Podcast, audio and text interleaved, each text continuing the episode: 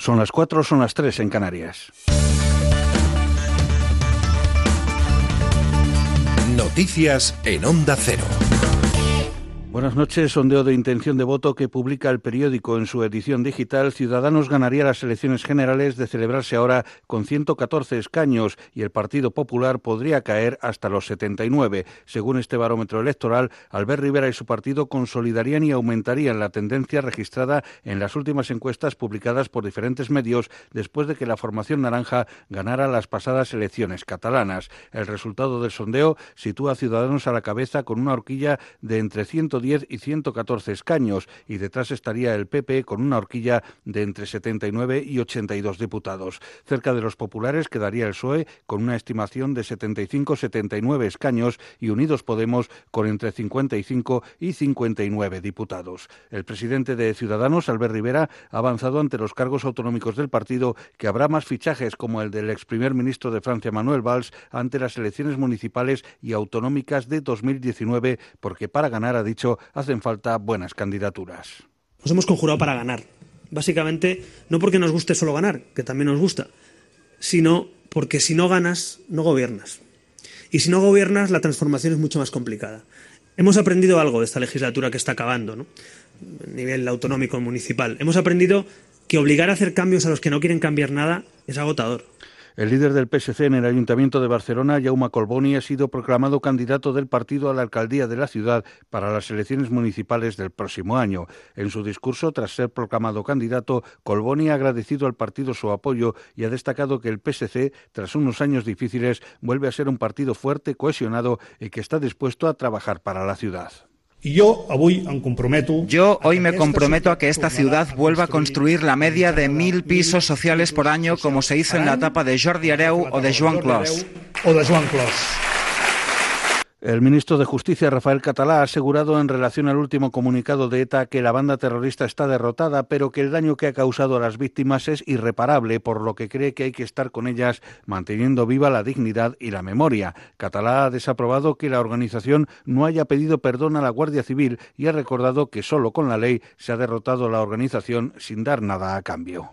Bueno, pues también ese es un elemento que ha formado parte de toda la sociología en torno al terrorismo, donde algunos lamentablemente han mirado para otro lado, han hecho como que no lo veían, han sido contemporizadores. Si alguna institución, como en este caso la Iglesia, considera que ha podido cometerse algún error, me parece eh, que es muy, muy loable que se pida esas disculpas. Los padres y la hermana de Diana Kerr encabezaban ayer en la Puerta del Sol de Madrid una concentración para reclamar la no derogación de la prisión permanente revisable. La madre de Diana, Diana López Pinel, recordaba que la concentración rendía homenaje a su hija y también a otras víctimas inocentes. Todas estas víctimas han evitado que se produzcan más tragedias. Ellos han colaborado a costa de sus propias a que violadores sociales y asesinos estén apartados de una sociedad que solo merece seguridad para sus hijos. La Policía Nacional ha desmantelado en Girona una fábrica de envasado de leche para bebés que empleaba cajas de cartón con marcas internacionales falsificadas en una operación en la que se han producido cuatro detenciones y se han intervenido ocho toneladas de producto. La Policía Nacional ha indicado que los acusados adaptaban el producto falsificado a cada país, por lo que ofrecían distintos formatos y marcas según su popularidad. El producto había sido comprado al por mayor, a un euro el kilo, en una página web polaca que estableció punto de entrega en la ciudad de Barcelona. El producto era enviado principalmente a China a través de una empresa de transportes polaca.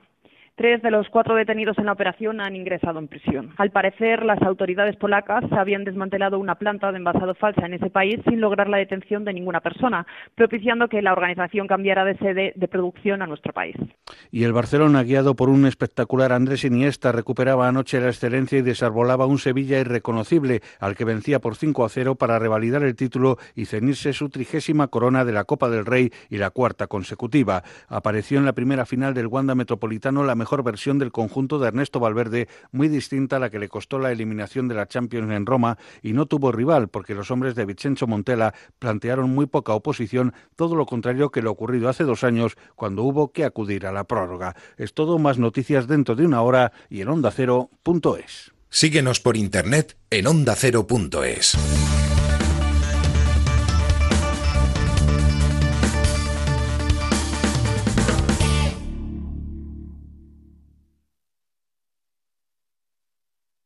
Síguenos por internet en ondacero.es.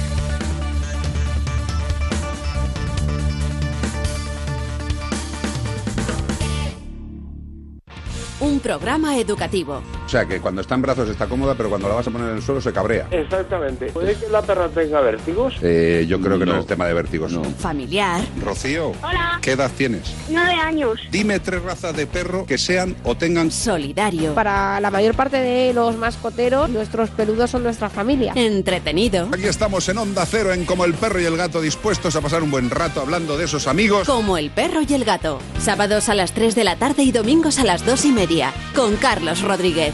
Ofrecido por Royal Canin. Te mereces esta radio. Onda Cero. Tu radio.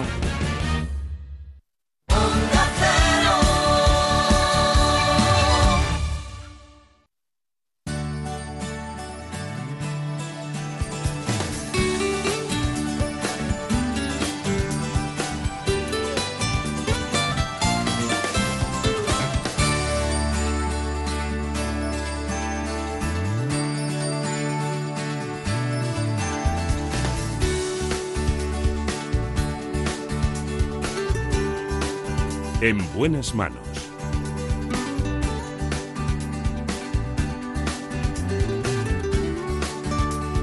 El programa de salud de Onda Cero. Dirige y presenta el doctor Bartolomé Beltrán.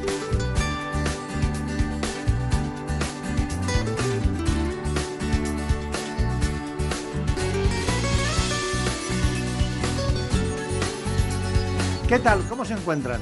Me alegro mucho de saludarles.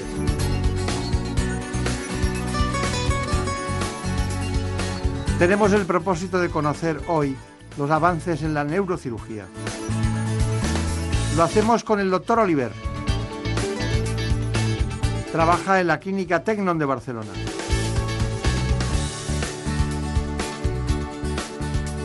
Porque la cirugía de la columna vertebral ha tenido un avance espectacular en los últimos tiempos. ¿Se puede utilizar la cirugía robótica en la columna? Lo vamos a conocer al detalle en un instante. La columna vertebral proporciona soporte estructural al tronco y rodea y protege la médula espinal. Además, aporta puntos de unión para los músculos de la espalda y para las costillas. Para permitir el movimiento, la columna vertebral tiene que ser flexible. Por eso no está compuesta por un solo hueso, sino por 33 vértebras separadas, dispuestas una encima de otra y sostenidas por un sistema de músculos y ligamentos. Unos cartílagos, los discos vertebrales, situados entre una vértebra y la siguiente, tienen la función de absorber los impactos durante actividades tales como caminar, correr y saltar, permitiendo la flexión y extensión. Hay varios problemas que pueden alterar la estructura de la columna o lesionar las vértebras y el tejido que las rodea. Entre ellos están infecciones, traumatismos, tumores, enfermedades como la espondilitis anquilosante y la escoliosis, o los cambios óseos fruto de la edad, como la estenosis espinal o las hernias discales. Estas enfermedades provocan dolor cuando se presionan la médula o los nervios y también pueden limitar el movimiento.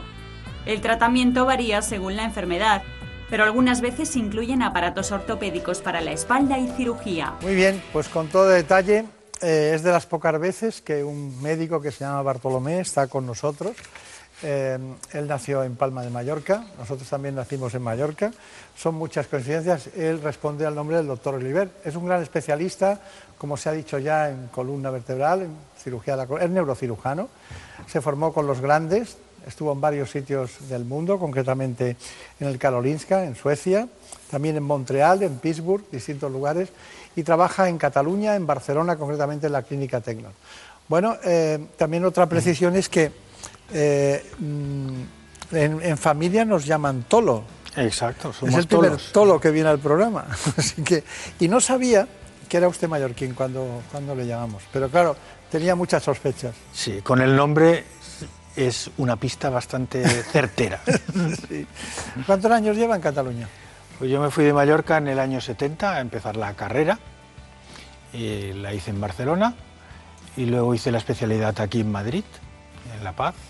Y después volví a Cataluña eh, iniciamos el servicio del Hospital de San Pablo, entonces. Fue la fundación de, la neurocirugía en San Pablo y a partir de ahí pues eh, íbamos haciendo salidas periódicas para formarnos en, aspectos concretos de la especialidad en diferentes centros del extranjero. Santa Creu y San Pau de Barcelona, ¿no? Que me gustaban aquellas batas que llevaban en los años 80 los médicos. muy largas, muy, largas, y con pliegues. Sí, y la, imagen de, de, Pere Pons y de grandes especialistas con esas batas grandes y aquel salón de actos con el artesonado tan maravilloso, ¿no? Que parece que si uno no, tiene conocimiento no puede hablar allí. Es verdad. Hay que saber mucho para estar allí, ¿no? Eh. Bueno, eh, doctor Oliver, mm, vamos con el tema. en primer lugar, ¿por qué la columna vertebral? ¿Por qué, ¿Por qué hemos elegido este tema? Bueno, lo hemos elegido porque hay una innovación tecnológica que es la única, eh, el único robot en España de, estas características de la marca Mazo que se aplica a la cirugía de la columna y en todo el sur de Europa hay muy pocos. Hay uno en Italia que se puso un poco más tarde que el nuestro y el nuestro. En cambio es una tecnología está muy difundida en Estados Unidos, en Alemania, en, otros países, incluso en el mundo árabe, en algún sitio. Y es una tecnología que lo que ofrece es un incremento importante de la seguridad del paciente cuando se colocan prótesis en, columna vertebral. Y hoy en día el número de pacientes que requieren prótesis en la cirugía de columna es muy elevado. También hay que pensar que los problemas de dolor de espalda es la segunda causa de consulta en, una consulta general después del catarro común. No significa que todos vayan a tener que ir a operarse, como es lógico, pero que es, un problema de salud que, que, incide realmente en una proporción enorme de la población y que por lo tanto el porcentaje que tiene que recurrir a cirugía se beneficia de estas tecnologías más modernas que ofrecen mayor seguridad pero usted ha pasado por todas, eh, con ese tiempo que ha ocurrido, tiene la ventaja de que ha visto cómo se ponía, cómo se fijaba la columna con una artrodesis, cómo se ponían los expansores, cómo se hacían, cómo se, solucionaba problemas de obstrucción de estenosis del canal lumbar. Bueno, muchísimas cosas que eh, en este momento tenemos que explicar qué es lo, porque hay mucha gente operada, que está bien, y mucha gente operada que puede no estar igual de bien. Pero, ¿cuál es el tránsito que hemos, eh, con esta nueva tecnología, hemos hecho? Eso es lo que tenemos. Pero le pregunto una cosa. Si mm, es posible que, si yo le digo que el 95% de los pacientes que tienen una lumbalgia, un dolor lumbar o tienen, eh, a lo mejor el 95% no necesitan, el, el dolor desaparece por sí mismo y no vuelve. ¿Eso ocurre? ¿Puede ocurrir? Sí, yo creo que para decirlo de una forma fácil e inteligible, yo diría que la lumbalgia aguda no es un, tema quirúrgico, es siempre un tema de tratamiento médico porque normalmente remite. El problema es cuando un paciente tiene una lumbalgia crónica que nunca acaba de estar bien y esto afecta su calidad de vida de forma importante. O sea que el, eh, tipo de paciente que tiene que someterse a cirugía es un tipo de paciente que tiene una dolencia crónica, que no ha logrado con tratamientos más conservadores solucionarla y que además le afecta su calidad de vida. usted sabe que cuando hablan los traumatólogos de la cadera dicen, cuando le es resistente a la medicación, o sea, que, que sigue el dolor a pesar de la medicación, es indicación quirúrgica. Bueno, estoy hablando en líneas generales. En este caso eh, es bastante parecido, es cuando ya se cronifica la molestia, ven que tiene una alteración, porque luego hay distintos modelos, hay, hay personas que tienen, por lo que sea, ¿usted cree que la, falta de ejercicio físico influye mucho en las alteraciones lumbares? El hecho de tener una musculatura débil hace que el soporte muscular alrededor de, las vértebras eh, sea malo y puede predisponer a tener más molestias. Pero también hay que decir que a veces el exceso de ejercicio mal, podríamos decir, conducido en edades ya no de jovencito, también ocasiona problemas agudos de columna. Creo que un tema también importante para clarificar, porque de columna se habla mucho, ¿no? Eh, a lo mejor habría que diferenciar lo que son síndromes compresivos. Y me explico. Si un paciente tiene una compresión de nervios o de médula a nivel cervical, a nivel dorsal o de nervios a nivel eh, lumbar, es un problema que requiere la descompresión y puede requerir cirugía mucho más precozmente que eh, sin necesidad de llegar a ser un, problema crónico. En cambio, el dolor de espalda solamente por, podríamos decir, patología axial, no de compresión de nervios, es el que sí que ha de pasar unos filtros, podríamos decir, de tratamiento conservador previos para considerar la cirugía. No significa que tengan que ser muy largos, pero sí que han de ser un mínimo de requerimientos para poder determinar que aquel paciente requiere cirugía para su problema. Claro, claro. Eh, mm, un neurocirujano se dedica a muchas cosas, muchas, puede dedicarse a muchas cosas. Eh, dentro de lo que es el grueso de la patología de la columna vertebral, ¿qué significa en el conjunto de su actividad? Aproximadamente eh, ahora el 60% de la actividad es cirugía de columna, en mi caso. 60%. Y el 40% es cirugía Es que no quiero dejar de lado el hecho de que eh, hablamos del lumbar, pero también tenemos la columna cervical. Como que es muy importante. Muy importante y muy delicada en muchos aspectos. Estamos en otro territorio, aunque parezca que es el mismo, es un territorio muy especialmente. Y luego están las, la oncología, ¿no? los tumores cerebrales. ¿Trabajan ustedes ese aspecto? Sí, nosotros trabajamos, por ejemplo, a nivel de columna cervical. Eh, en, en los últimos dos años hemos iniciado una nueva unidad dedicada a la hipermovilidad de la columna cervical Curiosamente es un cuadro muy infradiagnosticado y mal conocido, no solo en España, sino a nivel internacional, del cual recibimos una afluencia importante de enfermos extranjeros con este problema, que a veces están realmente muy invalidados y que con una fusión de la columna cervical se soluciona su problema. ¿no? Fue cuando le descubrimos, o yo por lo menos descubrí, digo, hombre, qué interesante, me da la impresión de que es mallorquín, eh, es un gran especialista, está en Barcelona, en la clínica Tenor, porque habían hecho una unidad, la dimos aquí en directo, eh, una información, hipermovilidad cráneo cervical, y en concreto del síndrome de Arnold-Chiari, ¿no? Exacto. Muchos de estos pacientes tienen asociado un síndrome de Arnold-Chiari, otros no. Eh, algunos son enfermos de una enfermedad del tejido conectivo que es el síndrome de Ehlers-Danlos, que hace una conectivopatía. Y que hay varios tipos, tipo 1, tipo 2, tipo 3, ¿no? Estos son pacientes del tipo de hipermóvil. Y entonces realmente eh, ese exceso de movilidad de las vértebras cervicales les ocasiona problemas a veces incluso de, parálisis y problemas incluso cerebrales. Lógicamente. Comentarle un poco, como me he preguntado antes, lo de los tumores cerebrales. Sí. Pues también comentarle que nuestra dedicación en este campo ha sido principalmente en los tumores de base de cráneo, ah, que son la mayoría de ellos se pueden intervenir a través de la nariz. Claro. Y otros no, pero muchos de ellos sí. Y también es otro tipo de cirugía mínimamente invasiva que hacemos con mucha frecuencia en nuestra unidad. Los, los, tumores de la base de, cráneo están refiriéndose a aquellos que incluso están muy cerca de la hipófisis, ¿no? Es decir, por ejemplo, los tumores de hipófisis o, que están en relación a esta área es la indicación principal del abordaje endoscópico endonasal, que es, claro, es un, tipo de cirugía muy bien tolerada y, con unas posibilidades de, éxito grandes y, poco agresivas para el paciente. Que es una vía, eh, data de mucho tiempo, ¿no?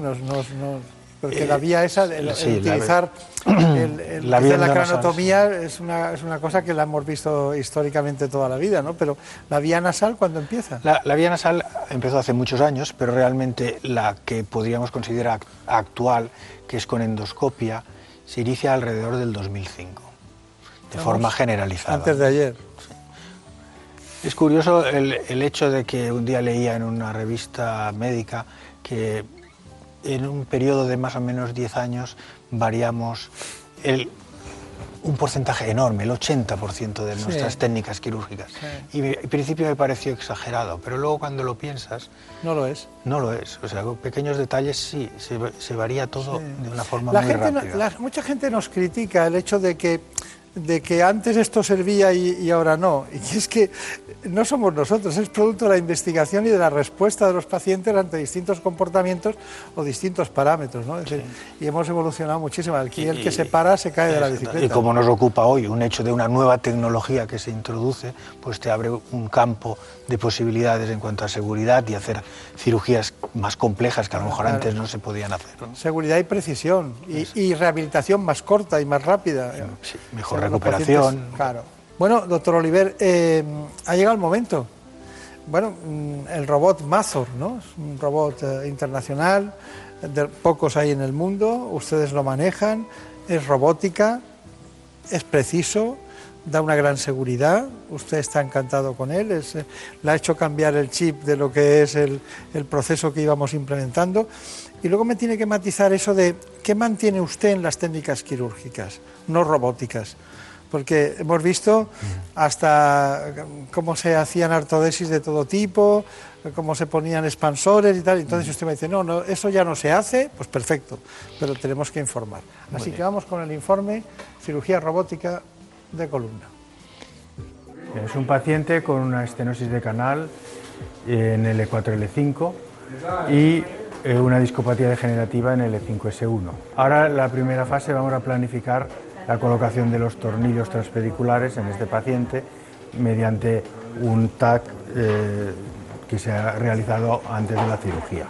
La planificación lo que permite es elegir eh, la mejor trayectoria para estar en la mejor disposición el tornillo dentro de la vértebra y eh, determinar con precisión las dimensiones del tornillo apropiado para el paciente, que luego el robot eh, repite eh, fielmente, de manera que no solo es la planificación, sino que después el proceso quirúrgico será exactamente lo que hemos diseñado aquí. Hay dos, dos, niveles de seguridad. El nivel de seguridad anatómico te lo da el robot y luego el funcional lo compruebas con, el, con la estimulación. Entonces sabes pues, que ni anatómicamente ni funcionalmente está nada mal colocado. Ahora ponemos el primer agarre en la vértebra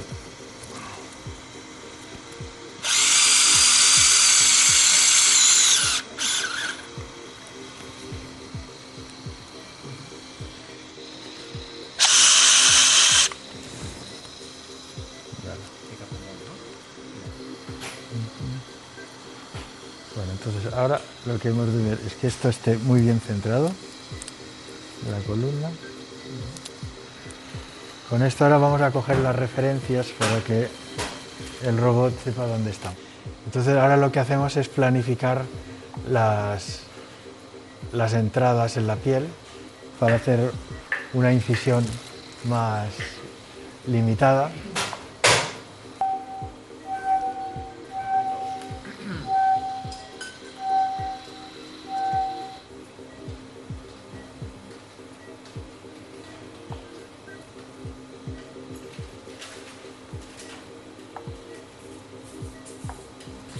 Esta guía es la que luego permite poner el tornillo en la dirección adecuada y también hacer el control de que la posición es la correcta. Todo, todo va encaminado a, que la seguridad del paciente sea la más la mayor posible con la tecnología actual. Bueno, es que a mí me han impresionado dos conceptos, porque cuando ves eh, algo que se utiliza en, el bricolaje, ¿no? para introducir clavos o, en las tecnologías que utilizamos más en, plan familiar. Y lo ve ahí, la seguridad anatómica. Es decir, usted ha dicho dos cosas. Seguridad anatómica, es decir, que lo que ha visto con la imagen le permite saber dónde tiene que poner el tornillo. Pero luego ha dicho, y además la capacidad funcional, de que se mantenga íntegra la capacidad funcional. Es decir, que los nervios que llegan a esa zona no, estén, no se estén lesionados o que no se dañen. Claro, entonces, si todo eso es así, no falla. Bueno, este es el aumento de seguridad que ofrece la tecnología actual. Eh, la seguridad anatómica se, basa, como hemos visto, en la, planificación, la reproducción precisa por parte del robot y el control posterior. Con eh, el simple arco de imágenes podemos controlar con precisión que las guías que hemos colocado están donde las habíamos planificado. Además, la seguridad funcional, como decíamos, es el hecho de comprobar que no hay ninguna irritación por el, acto quirúrgico de los nervios que están alrededor de la zona que operamos. También esa eh, parte funcional la podemos aplicar al hecho de que no siempre hay que hacer fusiones, o sea, artrodesis que elimine el movimiento de la columna. En ocasiones podemos recurrir a sistemas dinámicos ponen los tornillos y en vez de poner un sistema rígido, se pone un sistema que mantiene el movimiento. Flexibles. Flexibles. Una indicación excepcional para esto es precisamente las estenosis de canal o espondilolistesis degenerativas. Estamos hablando eh, también en cierta manera, aunque hablamos de la columna vertebral de toda la sociedad, estamos hablando en personas más mayores, en patología, columna vertebral, personas mayores. Vamos con esta información. Los problemas de espalda están entre las afecciones más comunes que sufren las personas mayores de 65 años, pero la más frecuente es sin duda la estenosis del canal lumbar. De hecho, el 95% de los varones y el 80% de las mujeres padece este estrechamiento. Este trastorno consiste en la disminución de manera congénita o degenerativa de los diámetros del canal lumbar, por lo que se comprimen todos los nervios que se dirigen hacia las extremidades inferiores. Sus síntomas principales, que llegan a ser muy invalidantes, son dolor en la zona lumbar y en las piernas, así como hormigueos y pérdida de fuerza. Cuando el tratamiento conservador a base de fármacos, rehabilitación y ejercicio no ha funcionado, la opción terapéutica es la cirugía. Esta patología tiene un gran impacto en la calidad de vida y elevados costes sanitarios. Doctor Oliver, eh, doctor Bartolomé Oliver, ¿por qué aumenta tanto la estenosis del canal en la sociedad gente mayores a partir de 55 o 60 años? ¿Por qué aumenta? Bueno, el hecho de que vivamos más años y hace que veamos mucha más patología degenerativa lumbar. No solo de estenosis, muchas veces es, deformidad de la columna vertebral por degeneración de los discos y de las articulaciones. Un hecho a resaltar es, la clínica principal de, la estenosis de canal es la claudicación al caminar. el paciente que se tiene que parar al caminar por el dolor que le aparece o la pérdida de fuerza en las piernas.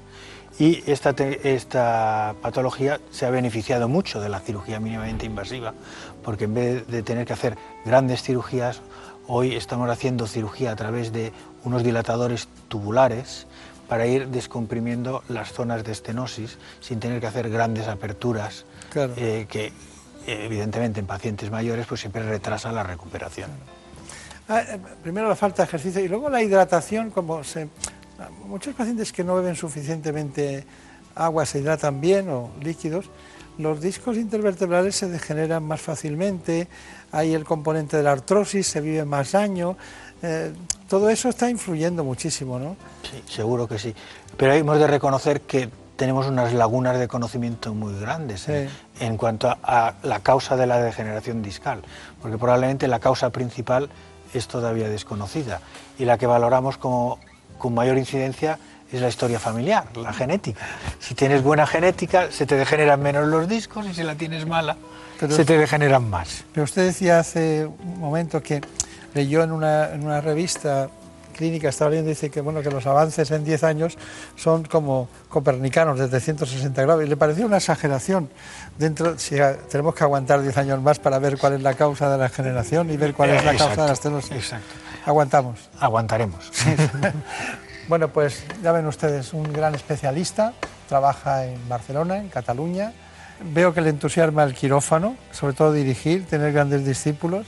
Clínica Tecnon, última tecnología, pero sin conocimiento imposible de, progresar. Exacto, tecnología sola no sirve. Que va y todo molt bé. Moltes gràcies. Moltes gràcies. Molta sort. Gracias. En buenas manos. El programa de salud de Onda Cero. La actualidad no para. Por eso los fines de semana también te acercamos todas las noticias, con rigor, serenidad y optimismo La actualidad con Juan Diego Guerrero. Porque sabemos que durante los días de descanso también les gusta estar informados. Por eso les contamos lo que está pasando ahí fuera. Noticias fin de semana. Sábados y domingos a las 7 de la mañana y a las 2 de la tarde. Te mereces esta radio. Onda Cero, tu radio. La isla de Pascua es uno de los rincones insulares más misteriosos del mundo, especialmente por esas casi 900 figuras talladas llamadas moais que salpican toda la isla. Algunas de ellas llegan a superar un peso de más de 80 toneladas. Hay muchas preguntas sin resolver respecto a cómo y por qué se construyeron estas gigantescas estatuas de piedra. Si quieres estar al día de nuevos descubrimientos, de las últimas teorías, con datos y rigor, escucha La Rosa de los Vientos, sábados y domingos a la una y media de la madrugada. Una temporada muy especial para el Atlético de Madrid y para el Cheva Barcelona, para la fábrica de sueños del equipo azulgrana. Tras cada jornada quedan muchas emociones, jugadas polémicas, declaraciones, victorias y fracasos. Y en ese momento, cuando todo acaba, empieza lo mejor. Tu afición es El análisis, los pormenores, el debate, con expertos, profesionales e implicados. Todos juntos en el transistor para examinar al detalle todo lo que ocurre en el mundo del deporte. Por eso cada día nos dejamos la piel para ofrecerte cada noche un programa único. José Ramón de la Morena, el transistor, referente deportivo. Todos los días a las once y media de la noche. Te mereces esta radio. Onda Cero, tu radio. El olfato es el sentido más desarrollado de los perros, infinitamente superior al del ser humano. Mientras el hombre tiene 5 millones de células olfativas, un sabueso puede tener entre 200 y 300 millones. Esta sensibilidad especial les ha convertido en una ayuda imprescindible para detectar explosivos, drogas y en labores de salvamento. Noticias, consejos, curiosidades, todo sobre las mascotas en Como el perro y el gato. Los sábados a las 3 de la tarde y los domingos a las 2 y media. Tardes plurales, de análisis, información y debate. Tardes entretenidas, de territorios, entrevistas y participación. Tardes con ingenio y humor. Tardes con Julia Otero. Respecto a lo que supone, por una parte, ocupar las calles y por otra, desalojar las calles. Seguro que tienen puntos de vista distintos. Las personas físicas tenemos que cumplir con nuestra obligación, que es mirar la actualidad desde el lado del humor. Igual que la obligación de nuestros gobernantes es la de solucionar problemas. No Muy bueno, Julia en la onda. De lunes a viernes, Julia Otero, a partir de las 3 de la tarde. Te mereces esta radio. Onda Cero, tu radio. En buenas manos. El programa de salud de Onda Cero. Dirige y presenta el doctor Bartolomé Beltrán.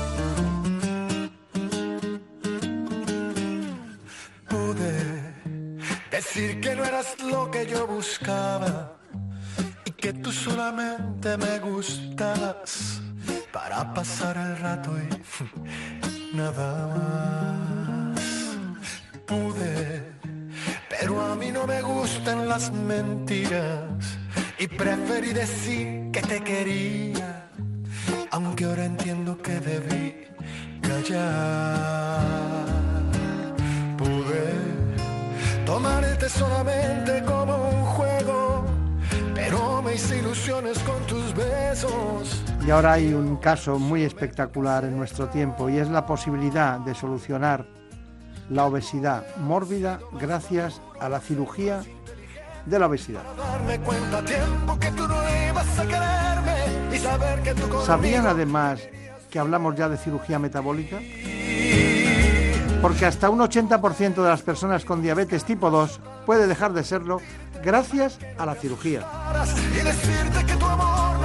Nos acompaña el doctor Carlos Ballesta, uno de los especialistas con más dimensión internacional que trabaja en España. Para otra relación, pero siempre que me entrego. Concretamente en la Clínica Tendon de Barcelona y en el Hospital Ruber Internacional de Madrid. La diabetes tipo 2 supone cerca del 90% de los casos de diabetes. Esta enfermedad está aumentando en todo el mundo de forma acelerada. De hecho, se estima que 300 millones de personas en el mundo padecerán la enfermedad en el año 2025.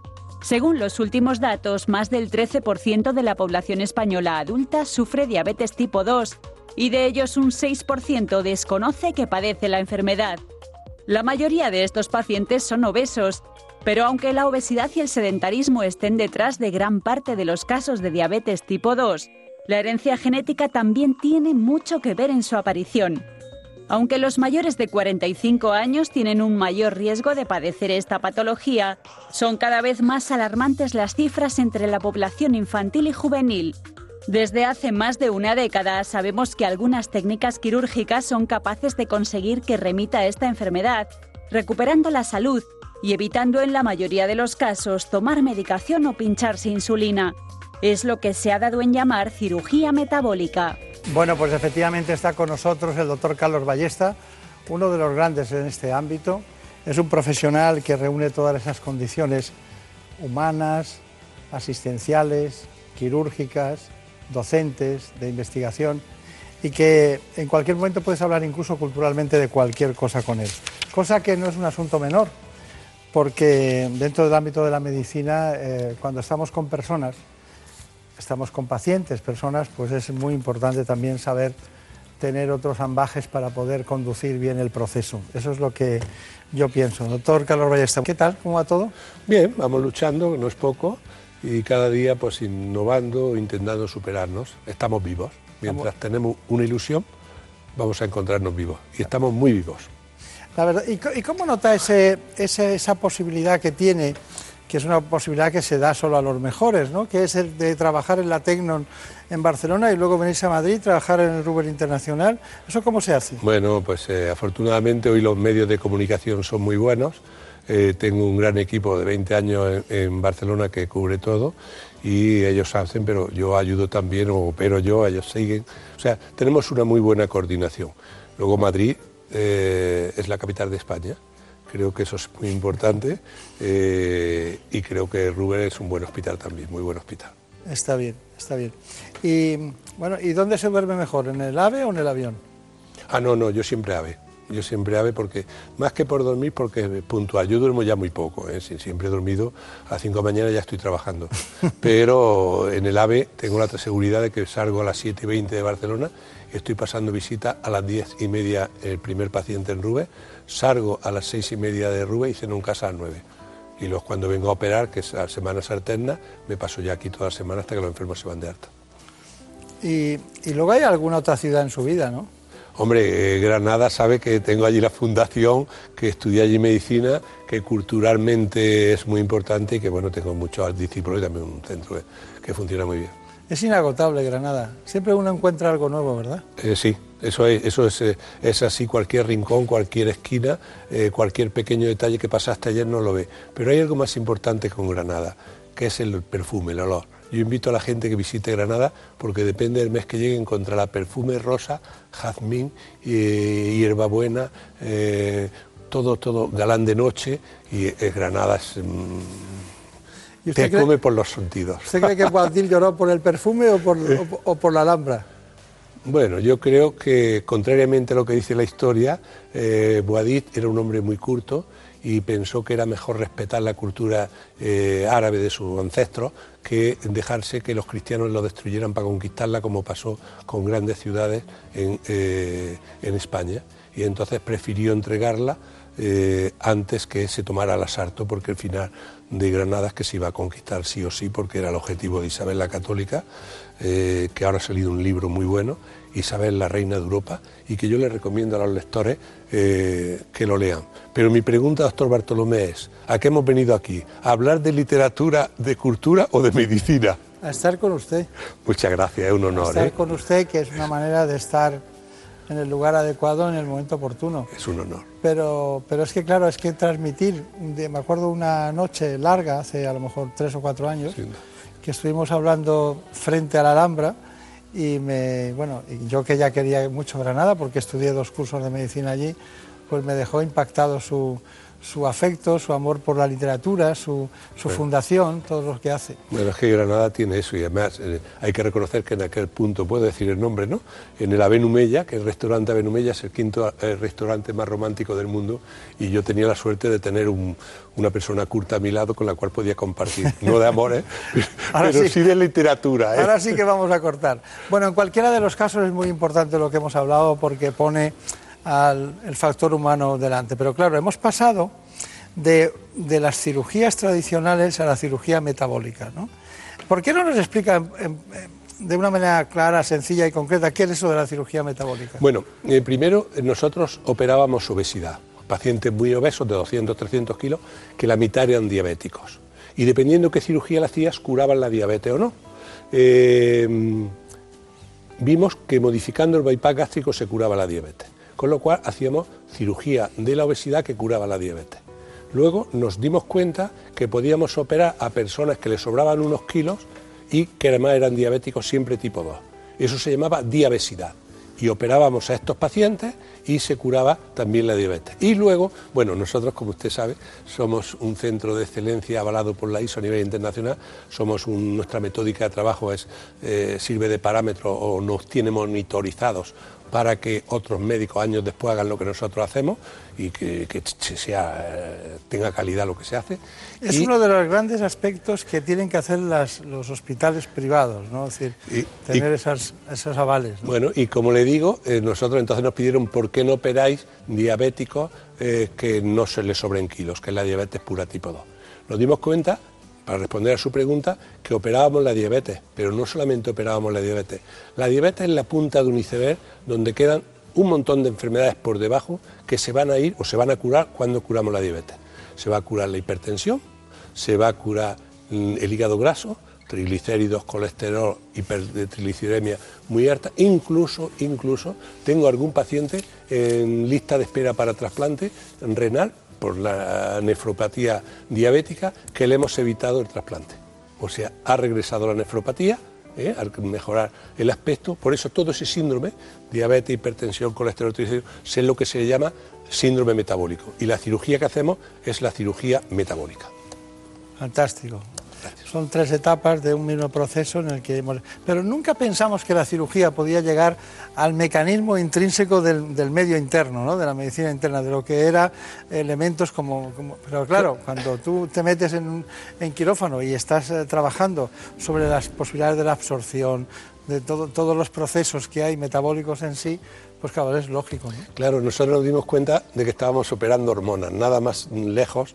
Eh, no sé si recuerda un programa que hicimos una vez en el año 95 sobre el cáncer gástrico por la paroscopia. Sí. Eh, No recuerdo los detalles, pero... Sí, eh, era la primera vez que superaba en el año 95 un cáncer gástrico por la paroscopia y decimos, nunca supimos dónde íbamos a llegar. Pues todavía, le digo, nunca pensamos que íbamos a operar hormonas, porque lo único que hacemos nosotros es modificar el tracto digestivo, que es una operación que es reversible, que no se tarda mucho, una hora, más o menos hora y media, da igual lo que se tarde, pero que tiene una corta estancia hospitalaria, 48-72 horas. eh, eh, pero lo más importante es que gente con 100 unidades de insulina, modificando todo el tracto eh, hormonal y la- la- las hormonas que interactúan con el páncreas, a la mañana siguiente no necesitan insulina. Y eso parece un milagro y honestamente decirle, bien, bien, yo no llego a entender qué es lo que hacemos que da tan buen resultado. O sea, de las ciudades del mundo donde ha estado aprendiendo, eh, ¿cuál es la que más recuerda, la que más profundamente le caló? Eh, aprendiendo, bueno, eh, Inglaterra, en el norte de Inglaterra, pero era yo muy joven, estábamos aprendiendo cáncer de esófago. Luego ya nos transformamos, como sabe, en pionero en cirugía laparoscópica a nivel mundial. He impartido conferencias en Estados Unidos, recibí buenas ofertas de trabajo allí para que me fuese a trabajar, pero no tenían el Mediterráneo, ni tenían el sur de España, y por mucho que paguen, la nieve no lo compensaba, para eso tengo Sierra Nevada. Y entonces hemos enseñado a operar todo, en todo el mundo. En cuanto a ciudades que me hayan impactado, yo le diría que lo que más me ha impactado del mundo es el mundo árabe, concretamente el Yemen. El Yemen no dejan entrar a ningún extranjero que no sea el doctor Ballesta, y para mí es un honor porque no me escorta nunca el ejército, sino cuando voy me escortan jeques. Y entonces hay que respetar porque allí el concepto tribal está muy bien definido. Pero el Yemen es eh, la época de Boadí, como decíamos antes, pero en el siglo XXI. Maravilloso. O sea, curioso, no creía que Creía que ya no íbamos a abandonar la cirugía metabólica, pero ha sido usted el que ha vuelto. ya sé, doctor Ballesta, que lo más importante en la cirugía es la indicación precisa de cada paciente en cada caso. ¿no? Y usted respeta eso porque los grandes es lo primero que buscan, ¿no? si está indicado o no. Pero hay una, hay una cuestión. Dentro del grueso de pacientes que usted ve, imaginemos a 100, ¿cuáles serían las técnicas que más utiliza? Eh, para, hay, diferencio, hay que diferenciar entre el paciente obeso diabético, que son la mitad, de obeso me refiero que tiene un índice mayor de 40. Eh, índice de masa? Índice de masa corporal, sí. Peso partido por la talla al cuadrado nos da un número que es el índice de masa corporal. El índice ideal es de 19-25. Por encima de 25 tenemos sobrepeso.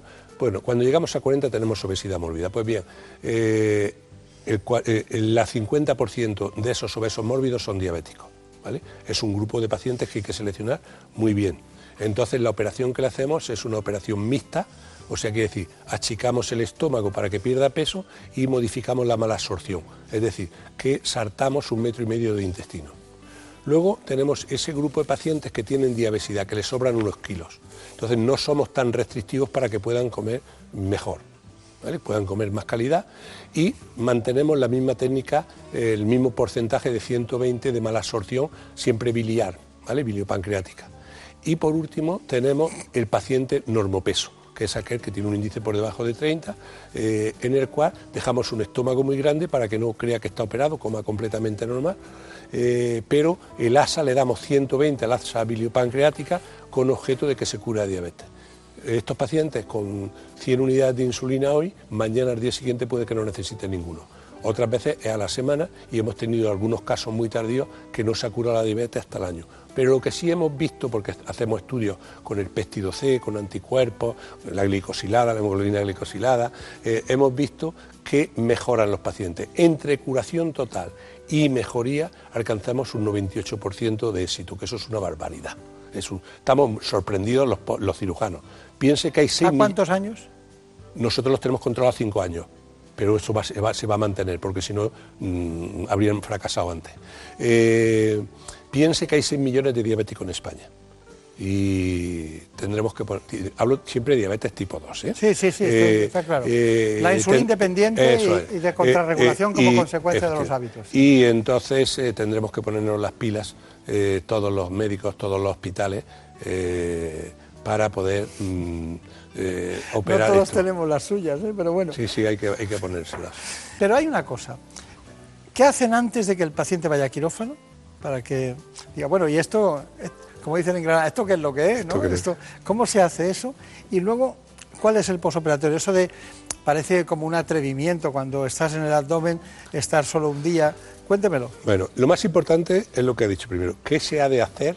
¿Qué se ha de hacer antes de entrar a un quirófano. Lo primero que se hace en la diabetes es asegurarse que esa diabetes responde al tratamiento. Cuando empezamos hace muchos años, como le digo, estábamos monitorizados, vimos que algunos pacientes no se curaban. ¿Y por qué?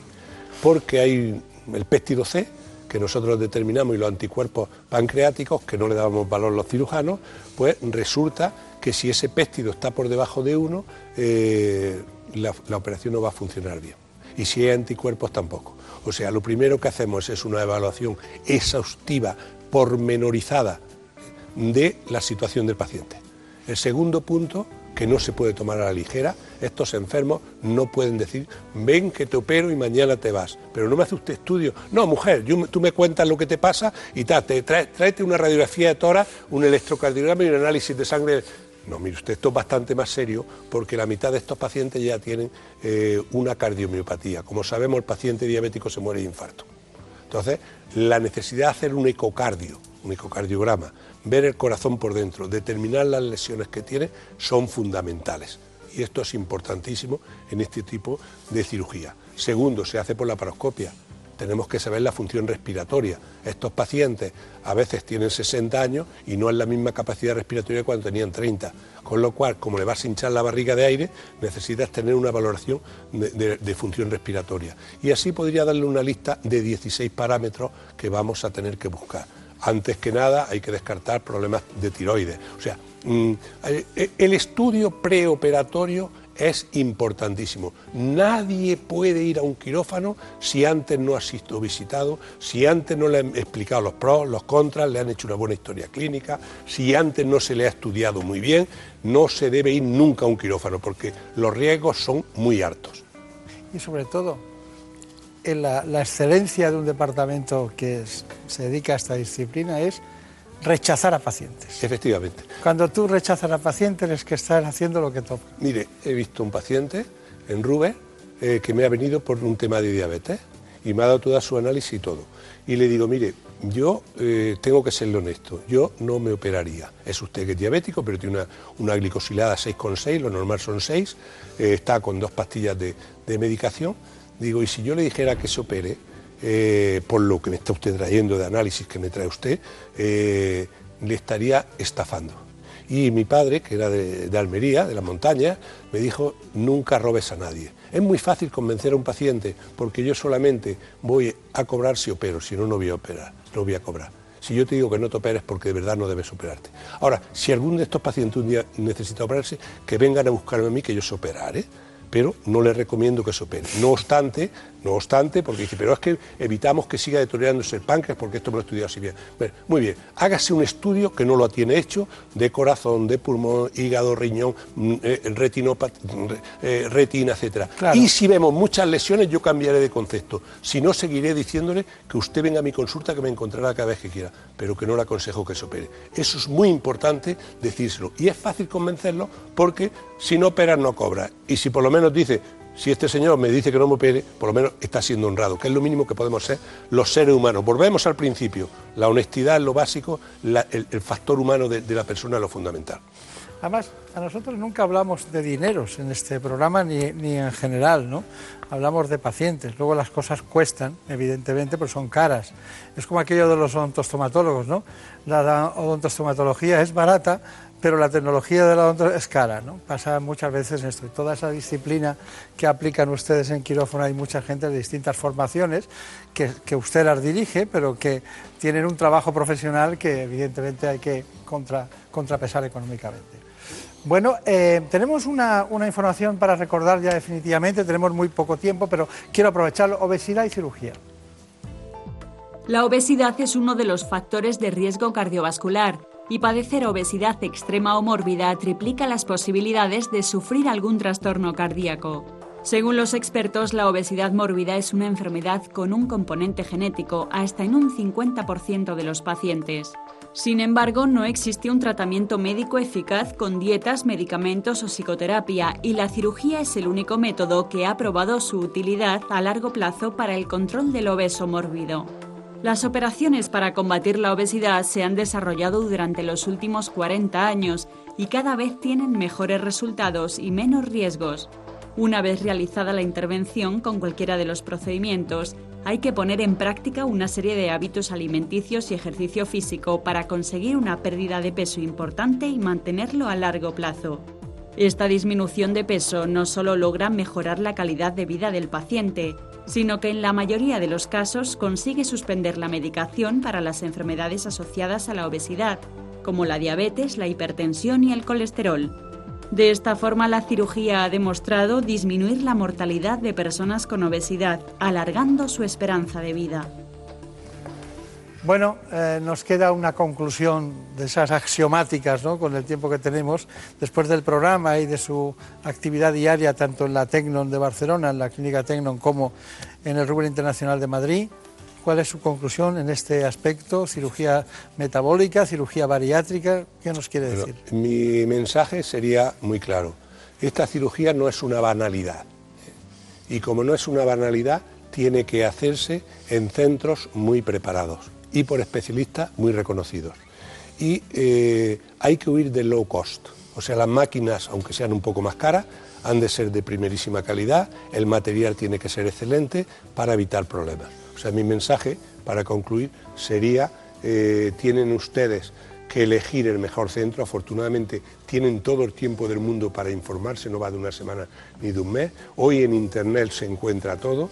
Eh, hablen con los médicos, a los cirujanos no les importa que les pregunte. Un buen profesional, al contrario, se sentirá halagado de que le pregunte. Lo que sabe responderle se lo responderá y lo que no dirá, pues mire, no lo sé, ya me lo estudiaré y se lo diré pero pregunten mucho y no se dejen llevar por el coste, por el bajo coste o por centros. Eh, no se puede esto hacer en cualquier sitio. Hay que buscar centros acreditados y que estén muy bien monitorizados tanto por el Estado como por las sociedades internacionales.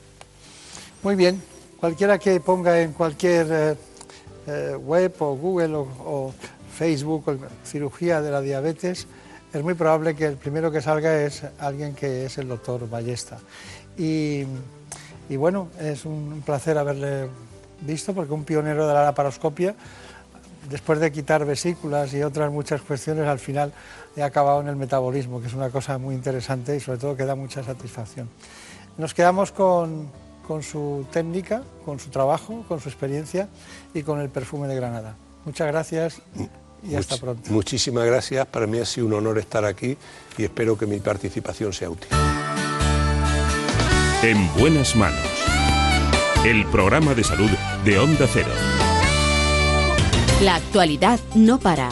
Por eso los fines de semana también te acercamos todas las noticias, con rigor, serenidad y optimismo. La actualidad con Juan Diego Guerrero. Porque sabemos que durante los días de descanso también les gusta estar informados. Por eso les contamos lo que está pasando ahí fuera. Noticias fin de semana. Sábados y domingos a las 7 de la mañana y a las 2 de la tarde. Te mereces esta radio. Onda Cero, tu radio. La isla de Pascua es uno de los rincones insulares más misteriosos del mundo, especialmente por esas casi 900 figuras talladas llamadas moais que salpican toda la isla. Algunas de ellas llegan a superar un peso de más de 80 toneladas. Hay muchas preguntas sin resolver respecto a cómo y por qué se construyeron estas gigantescas estatuas de piedra. Si quieres estar al día de nuevos descubrimientos, de las últimas teorías, con datos y rigor, escucha La Rosa de los Vientos, sábados y domingos a la una y media de la madrugada. Muy especial para el Atlético de Madrid y para el Cheva Barcelona, para la fábrica de sueños del equipo azulgrana. Tras cada jornada quedan muchas emociones, jugadas polémicas, declaraciones, victorias y fracasos. Y en ese momento, cuando todo acaba, empieza lo mejor. Tu afición es El análisis, los pormenores, el debate, con expertos, profesionales e implicados. Todos juntos en el transistor para examinar al detalle todo lo que ocurre en el mundo del deporte. Por eso cada día nos dejamos la piel para ofrecerte cada noche un programa único. José Ramón de la Morena, el transistor, referente deportivo. Todos los días a las once y media de la noche. Te mereces esta radio. Onda Cero, tu radio. Los perros no tienen glándulas sudoríparas repartidas por la piel. Para perder el exceso de calor, jadean y eliminan el vapor de agua a través de la lengua. La mayoría de glándulas sudoríparas se localizan en las almohadillas de las patas. Curiosidades, cuidados, consultas, todo sobre las mascotas en Como el perro y el gato. Los sábados a las 3 de la tarde y los domingos a las 2 y media aquí, en Onda Cero. En buenas manos. El programa de salud de Onda Cero. Dirige y presenta el doctor Bartolomé Beltrán. Pude decir que no eras lo que yo buscaba y que tú solamente me gustabas para pasar el rato y nada más. Pude, pero a mí no me gustan las mentiras y preferí decir Pues entonces vamos con las verdades. Lo ha dicho, lo ha dicho Daniel Solís. Vamos con los boletines. pude decir que no eras lo que yo buscaba y que tú solamente me gustabas para pasar el rato y nada más. Pude, pero a mí no me gustan las mentiras y preferí decir que te quería, aunque ahora entiendo que debí callar. Pude tomarte solamente como un juego, pero me hice ilusiones con tus besos y ahora solo me toca aceptar más maduro, ser más inteligente para darme cuenta a tiempo que tú no ibas a quererme y saber que tú conmigo te querías divertir. O pude haber escondido mis cartas o tal vez solo mentirte para que no te asustaras y decirte que tu amor no me importaba y es tan claro que tú seguirías aquí. Pude haber dejado las cursilerías para otra relación, pero siempre que me entrego me domina el corazón y por eso aunque pude, hoy me quedo sin tu amor.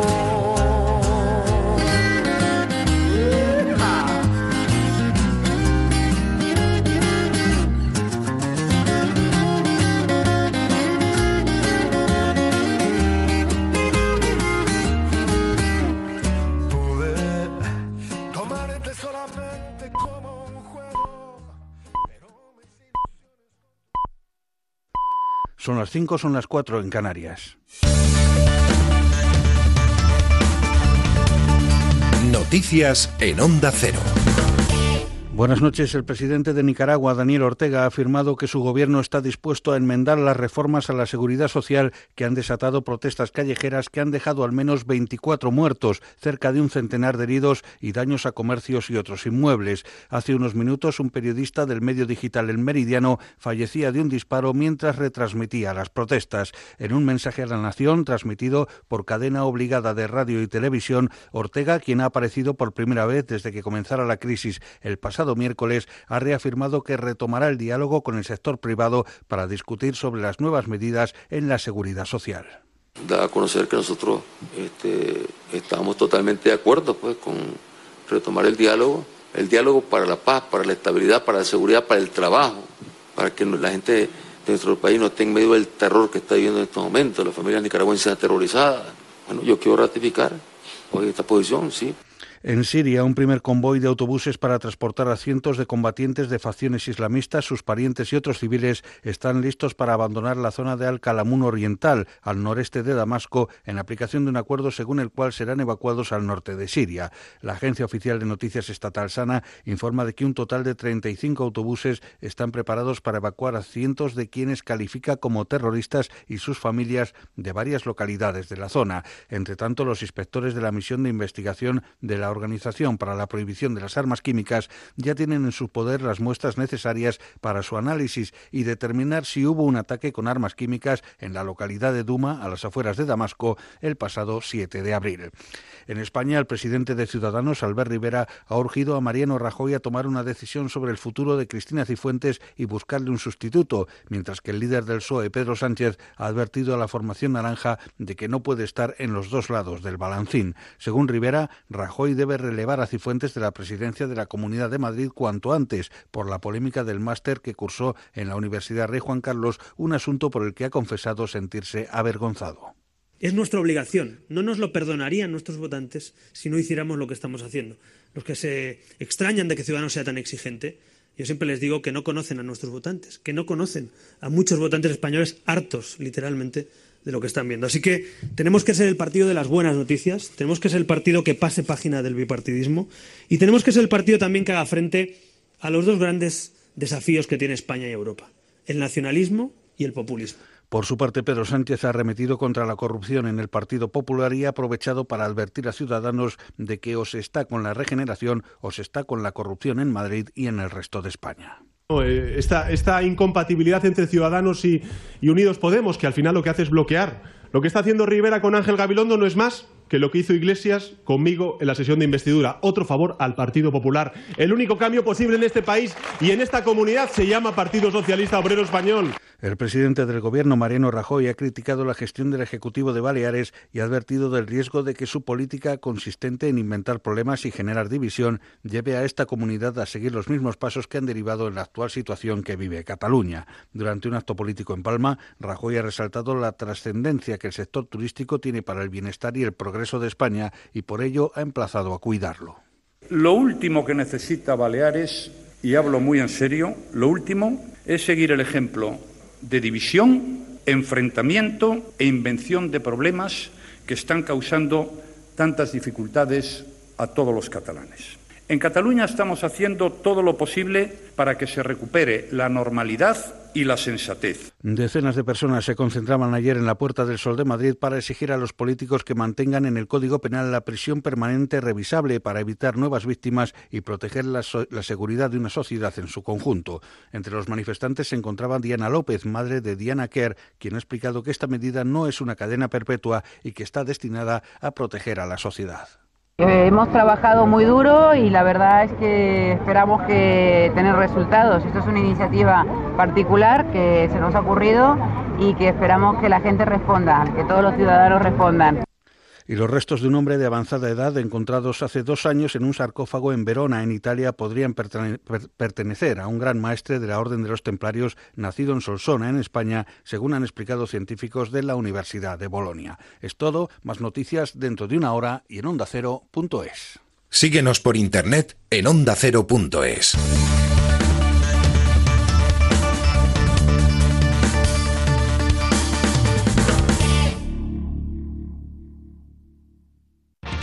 programa educativo. O sea, que cuando está en brazos está cómoda, pero cuando la vas a poner en el suelo se cabrea. Exactamente. ¿Puede que la perra tenga vértigos? Eh, yo creo que no. es tema de vértigos. No. Familiar. Rocío. Hola. ¿Qué edad tienes? Nueve años. Dime tres razas de perro que sean o tengan... Solidario. Para la mayor parte de los mascoteros, nuestros peludos son nuestra familia. Entretenido. Aquí estamos en Onda Cero, en Como el Perro y el Gato, dispuestos a pasar un buen rato hablando de esos amigos. Como el Perro y el Gato. Sábados a las 3 de la tarde y domingos a las 2 y media. Con Carlos Rodríguez.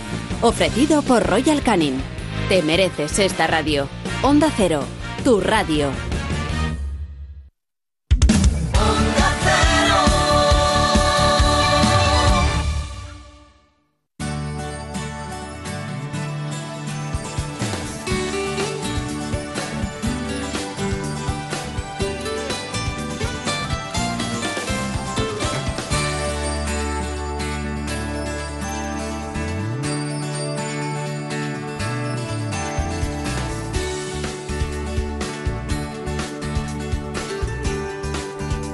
Buenas manos.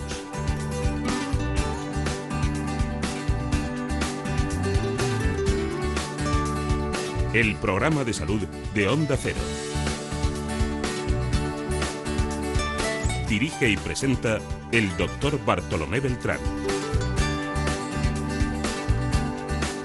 Qué bien, estamos con ustedes y seguimos adelante hablando de salud. Entramos en un tiempo muy femenino. Vamos a hablar de nuestras mujeres, que son suyas.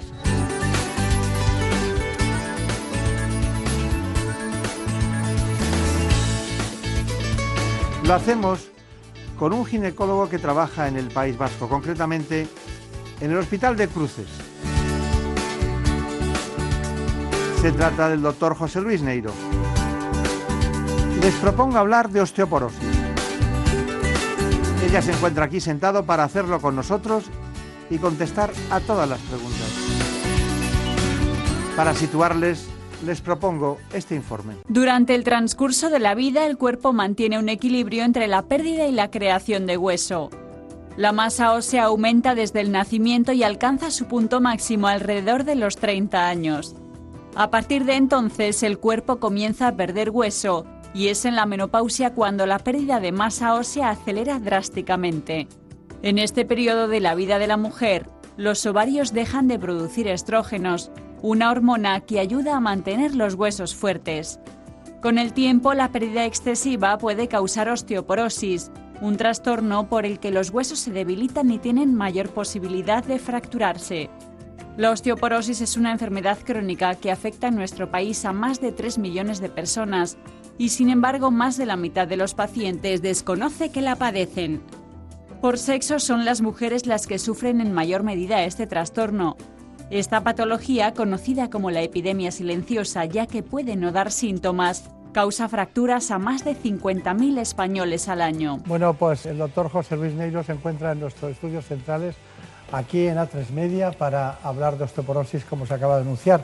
Bien, es verdad que se trata de uno de los grandes especialistas españoles en el ámbito de la obstetricia y ginecología, que trabaja en el Hospital Universitario de Cruces en Bilbao y tiene una dilatada experiencia no solo en los congresos internacionales de su especialidad, sino también en la propia sociedad española e incluso desborda el ámbito de sus publicaciones, eh, el ámbito nacional, para hacerlo con otros autores de países tanto latinoamericanos como españoles. Bueno, doctor Neiro, estamos hablando de un tema que afecta a... Hay 100.000 fracturas se producen al año en España por la osteoporosis. Eh, es cierto que para poder diagnosticar una osteoporosis tendríamos que hacer una biopsia ósea, pero gracias a los avances en el ámbito de la imagen eh, tenemos densitómetros de distintas calibre y posición que nos dan lugar a poder decir aquí hay una osteopenia o hay una osteoporosis y con eso nos hemos ido apañando, aunque sea un proceso silencioso en todos los sentidos. ¿Por qué esto que yo he dicho así, muy divulgativamente, no nos lo cuenta usted específicamente cuál es la realidad? lo primero que habría que decir es que eh, seguramente la osteoporosis como tal podríamos incluso mm, discutir si es una enfermedad. ¿eh? ¿Es una enfermedad tener el colesterol elevado? ¿Es una enfermedad tener la presión arterial elevada? Yo no me muero de presión arterial elevada, de lo que me muero es de un ictus, de un accidente cerebrovascular. Pues con la osteoporosis pasa igual. Mis huesos se debilitan, mis huesos pierden calcio, mis huesos pierden minerales, se hacen porosos, pero sobre todo pierden resistencia.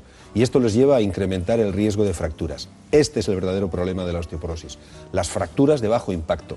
Ahí sí que tenemos un, un capítulo diagnóstico, porque además de la densitometría que nos predice cómo es la resistencia de los huesos y la masa ósea, tenemos el capítulo las fracturas. Una persona que ha tenido una fractura de bajo impacto ya tiene el diagnóstico de osteoporosis establecida de acuerdo con los criterios que da la Organización Mundial de la Salud.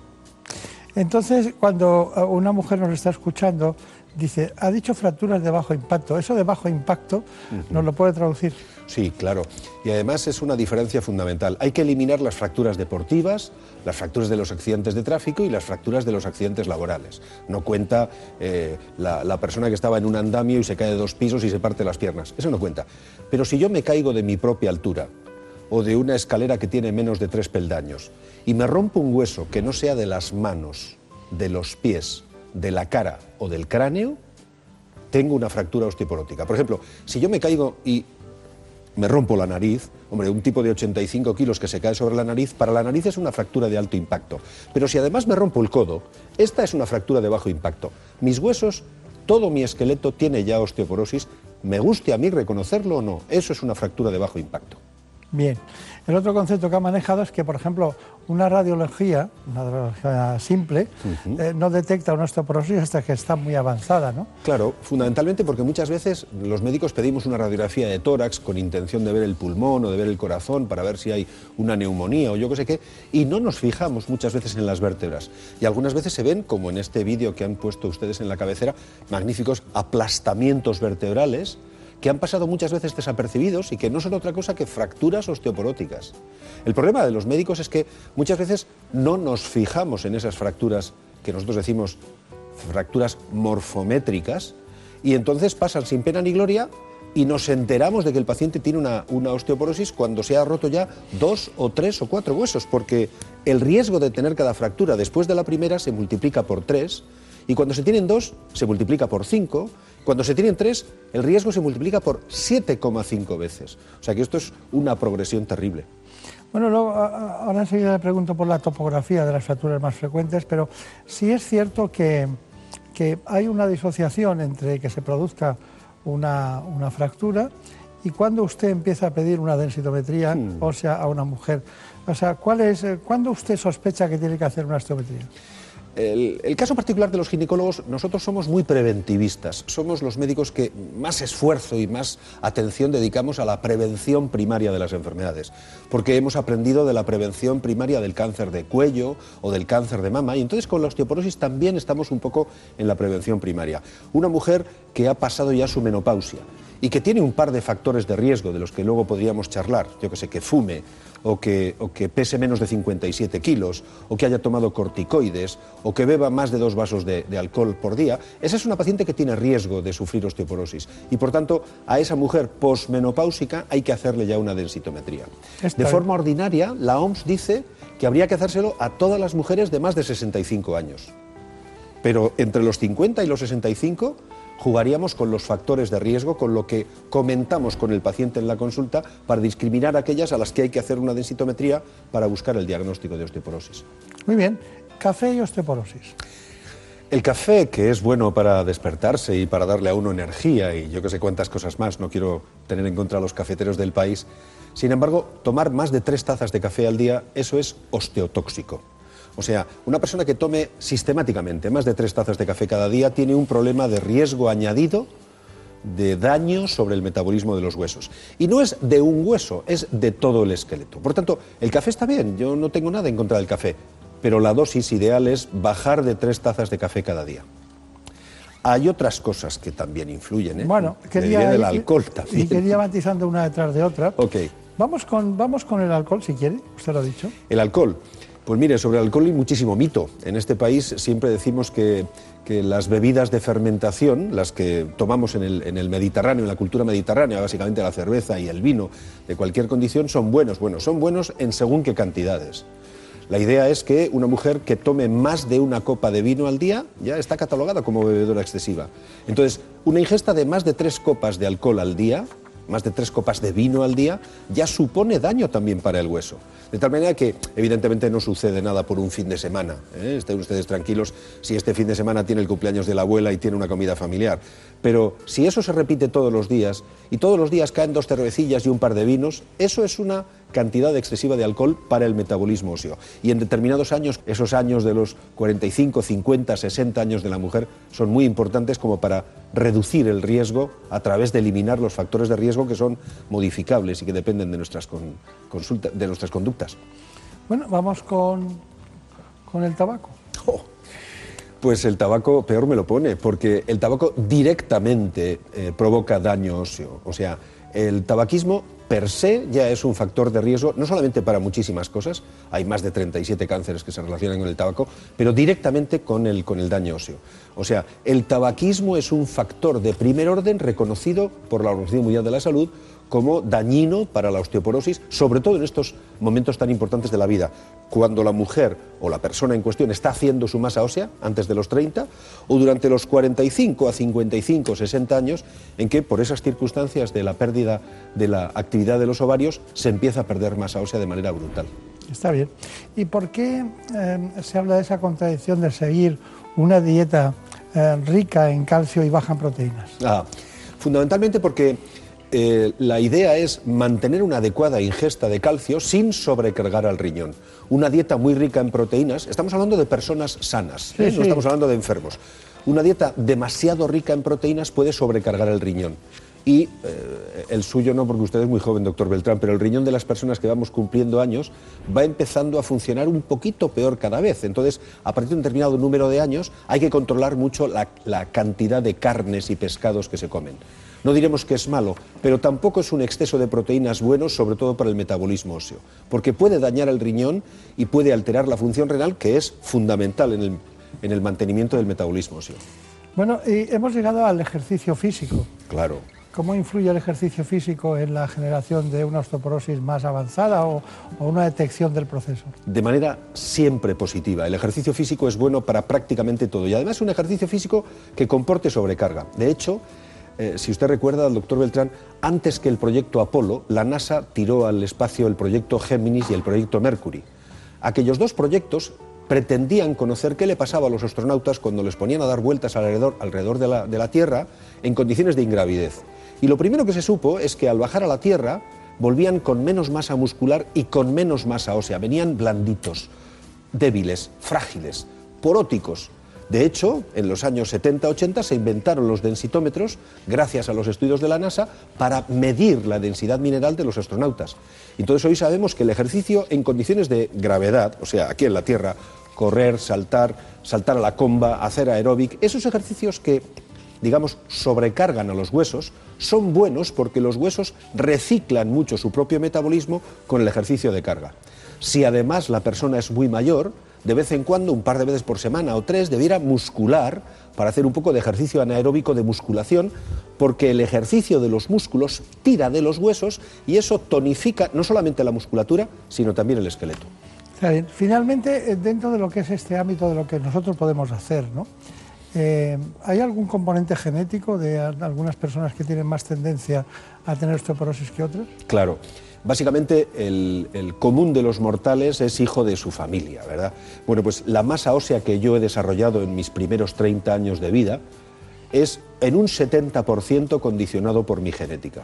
Yo soy hijo de mi familia y si mi madre tenía osteoporosis y, mi abuela tenía osteoporosis y las tías tienen osteoporosis, ya me puedo ir poniendo las pilas porque yo tengo un factor de riesgo genético familiar muy importante. El 30% depende de la dieta y del ejercicio que yo he hecho a lo largo de la vida, pero pertenecer a una determinada familia es absolutamente fundamental, porque el 70% de la masa ósea está condicionada genéticamente. Revise usted a su, a su madre. Yo le suelo decir a mis pacientes, si le llevas a tu madre tomada por el brazo y cada vez se te cansa menos el brazo porque tu madre va siendo cada vez más pequeñita y cada vez más encorvada, atención, esa mujer tiene osteoporosis.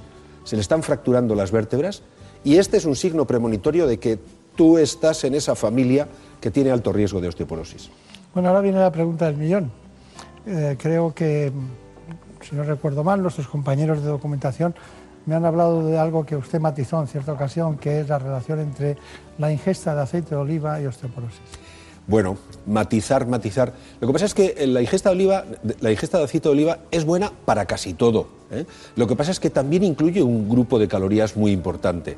Quiero decir, eh, depende de en qué paciente estemos hablando, hay que personalizar las cosas. Por ejemplo, respecto de la dieta, pesar menos de 57 kilos ya de por sí es un factor de riesgo para la osteoporosis, doctor Beltrán. Entonces, si a esa paciente de más de 77 kilos le decimos que es bueno que tome aceite de oliva, probablemente tendríamos que orientarle hacia el ejercicio y a corregir su dieta para que bajara unos pocos kilos, porque seguramente está sobrepasada. El aceite de oliva es absolutamente maravilloso, yo creo que es oro líquido desde el punto de vista metabólico pero tampoco conviene abusar, fundamentalmente porque contiene muchas, muchas calorías. Es un momento muy importante. Tratamiento, brevemente, por favor. Brevísimo. Yo creo que está, aquí hay solo buenas noticias. Tenemos eh, no menos de 8 o 10 drogas distintas en este país, medicamentos utilísimos que sirven para el tratamiento de la, osteoporosis. Para empezar, la, la vieja terapia hormonal, los estrógenos que decía la doctora Parra para las personas que tienen sofocos. Pero también hay unos moduladores selectivos de los receptores de estrógenos, una, molécula muy compleja, pero que los ginecólogos manejamos muy bien, y hay dos representantes en España, raloxifeno y bacedoxifeno, que son medicamentos utilísimos y que además de mejorar el hueso, reducen el riesgo de cáncer de útero o reducen el riesgo de cáncer de mama, con las ventajas asociadas que eso tiene para los ginecólogos. Después están los bisfosfonatos unos medicamentos muy antiguos, pero que ahora incluso se han modernizado. Tenemos alendronato soluble, que no daña el estómago, que se bebe como un, como un jugo de frutas, poco más o menos, y que permite que el paciente se adhiera fuerte al tratamiento porque se toma una vez por semana. También hay algunos bifosfonatos que se pueden poner una vez al año, una vez al año en una infusión intravenosa en 15 o 20 minutos tumbado en una camilla y el paciente ya tiene el tratamiento hecho para todo el año. Hay otros tratamientos incluso que se ponen una vez al semestre, una vez cada seis meses, con una pequeña inyección en la tripa que el propio paciente se aprende a poner. Son tratamientos utilísimos, eficacísimos. El denosumab es una droga extraordinariamente potente, sin prácticamente ningún efecto secundario, y eso nos abre un campo de posibilidades terrible para tratar a casi cualquier paciente. Bueno, pues tenemos un, arsenal, como el que dice. Y por, si, y por si acaso, todavía algún otro que son los osteoformadores, para ayudar a los antirresortivos a completar el hueso nuevo. Claro, que la decisión médica es muy importante en la prescripción porque según cada condición específica uno valorará lo que hace o lo que no hace, ¿no? Porque claro, por muy solubles que sean y que no dañen el estómago, habrá que elegir otra droga en el caso de que tenga una obesidad mórbida y no pueda, ¿no? Es que sería absurdo. Es que los tratamientos hay que individualizarlos. No se fíe usted, vaya usted a su médico, pídale la densitometría y que él decida cuál sea el tratamiento ideal para su caso. Tenemos un, eh, un elemento muy especial de la Sociedad Española de Reumatología, no quería dejarlos de lado tampoco, tampoco los ginecólogos hacemos eso, sobre los osteoporosis y los factores de riesgo. Según la Sociedad Española de Reumatología, se estima que una de cada cuatro mujeres posmenopáusicas tiene osteoporosis, una enfermedad de gran impacto sociosanitario debido sobre todo a las fracturas. Aunque España se sitúa entre los países europeos con incidencia baja de fractura de cadera, el déficit de vitamina D es generalizado entre la población. Esta carencia se asocia de forma directa con una menor densidad mineral ósea y por tanto con un mayor riesgo de osteoporosis. Otros factores que predisponen a sufrir la enfermedad son una mala alimentación baja en calcio, el sedentarismo, fumar y beber alcohol, tener un bajo peso corporal y la toma de ciertos medicamentos como los corticoides. Entre los retos a los que se enfrentan los especialistas están el retraso en el inicio del tratamiento de los pacientes con alto riesgo de fractura, así como mejorar la adherencia y el cumplimiento terapéutico. Bueno, cumplimiento terapéutico, qué, importante. A veces no se cumplen todos los tratamientos, se abandonan. Claro que cuando es cada seis meses o cada año son, hay más fidelización. claro. Bueno, cuénteme, eh, ¿cuál es su conclusión de osteoporosis de todo lo que hemos dicho? Yo diría que la conclusión tiene que ser la alerta. Mire, no se fíe usted de vivir en un país con mucho sol porque los niveles de vitamina D, como dice la Sociedad Española de Reumatología, son crónicamente bajos entre nosotros. La vitamina D más baja de España está en las mujeres cordobesas y en las mujeres canarias, que son las que más sol tienen, pero no lo toman. Por tanto, la osteoporosis es una enfermedad que nos pega muy fuerte porque todos nos obstinamos en seguir viviendo muchos años. Entonces hay que prever, hay que prevenir las fracturas a partir de que uno tiene 45, 50, 55, 60 años. ¿Cuál sería mi conclusión? Asegure usted un buen nivel de vitamina D vaya a su médico a diagnosticar su osteoporosis y procure no romperse ningún hueso. Y si se ha roto uno en condiciones de bajo impacto, como yo le decía, no hay duda, ya tiene usted osteoporosis y necesita tratamiento que además debe seguir continuadamente. Bueno, pues eh, ha sido maravilloso, como siempre. Hemos dado un repaso importante a la osteoporosis, le hemos puesto una puesta al día para los ciudadanos. Muchas gracias, mucha suerte y hasta pronto. Ha sido un placer, doctor Beltrán. Gracias.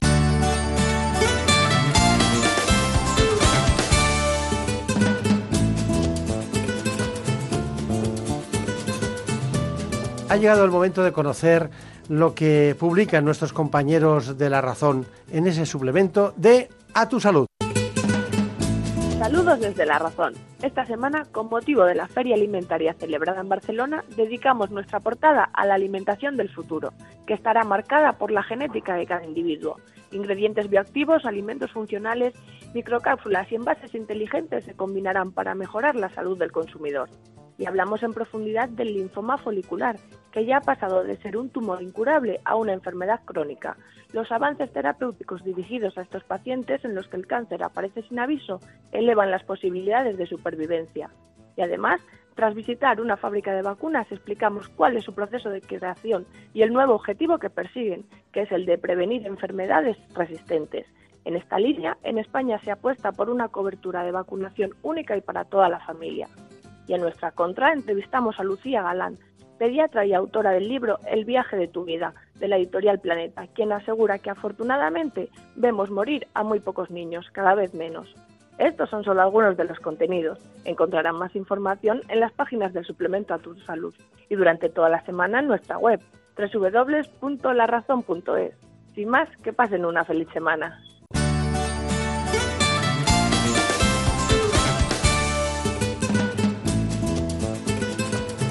Ha llegado el momento más ilustrado en el ámbito del conocimiento de la sanidad y la salud pública en España. Viene de la mano del Global, Gaceta Médica. Si quieren ustedes estar bien de salud y además saber lo que pasa en el ámbito sanitario, tiene la palabra, se la damos en este instante, Santiago de Quiroga. Repasamos la actualidad sanitaria de manos de Gaceta Médica y el Global. Gaceta Médica nos cuenta que Sanidad tiene en su mesa el borrador del Plan de Medicina de Precisión. Y es que el Ministerio de Sanidad espera tener una propuesta en firme de dicho plan, si alcanza el consenso, en los próximos meses. De la medicina de precisión, tan importante en la oncología, nos vamos a las vacunas. Nos cuenta el Global que el calendario de vacunación del adulto verá la luz este 2018 tras la revisión de los expertos. Y es que también el Ministerio tiene un borrador que circulará por las sociedades científicas y especialistas hasta su redacción final. Ya saben ustedes que tenemos un calendario vacunal infantil extraordinario, muy bueno y que es cierto que nos dejamos muchas vacunas que son de interés pues en edades más adultas, vamos a decir. Desde el País Vasco nos cuenta el Global que se desmarca del Plan Nacional de Medicina Personalizada y es que está ultimando su proyecto de plan oncológico integral que incluirá el abordaje de medicina personalizada. Con todo, el consejero de Sanidad del País Vasco, John Darpón, ha dicho que su comunidad mantendrá máxima colaboración, como han hecho hasta ahora en esas cuestiones.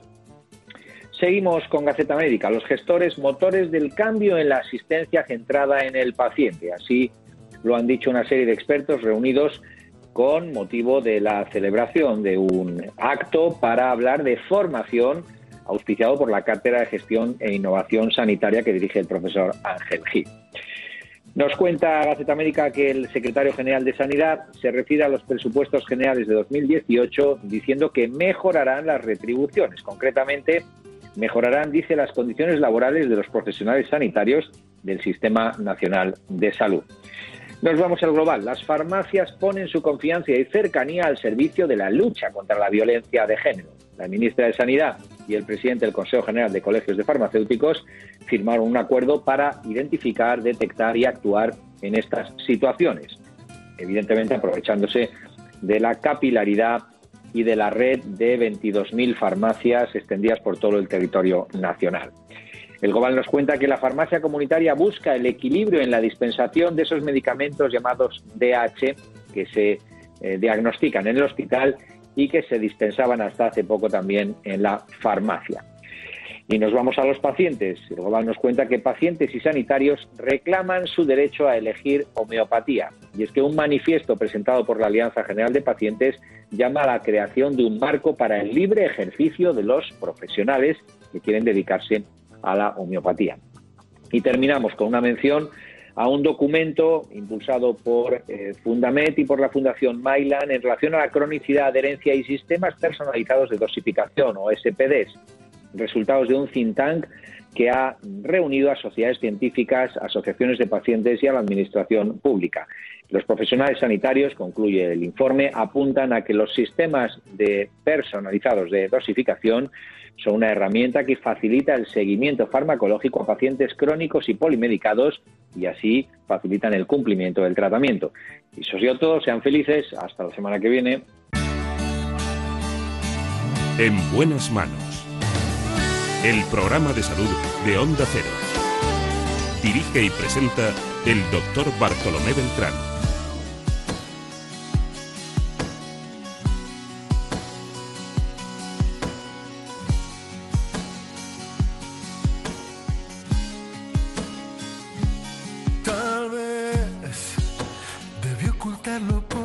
tiempo en vez de desnudar de golpe todo en mi interior. Tal vez si hubiera sido más discreto tendría como recompensa. Después conocer todos los aspectos relacionados con la osteoporosis, la pérdida de masa ósea, vamos a ver cuáles son los mejores tratamientos me refiero a los tratamientos hormonales en la mujer en esta etapa tan importante de su vida. Para ello tenemos aquí los últimos avances. El doctor Neiro está dispuesto a contarnos cuáles son los mejores, cómo tratar la menopausia y sobre todo cómo afrontar esta etapa que no tiene que, por qué ser en absoluto perniciosa para la vida de la mujer.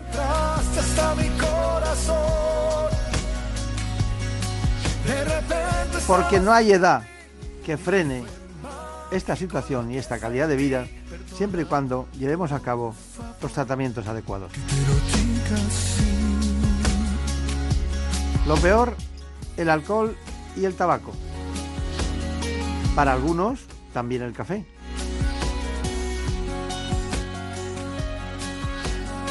Para todos, los tratamientos hormonales.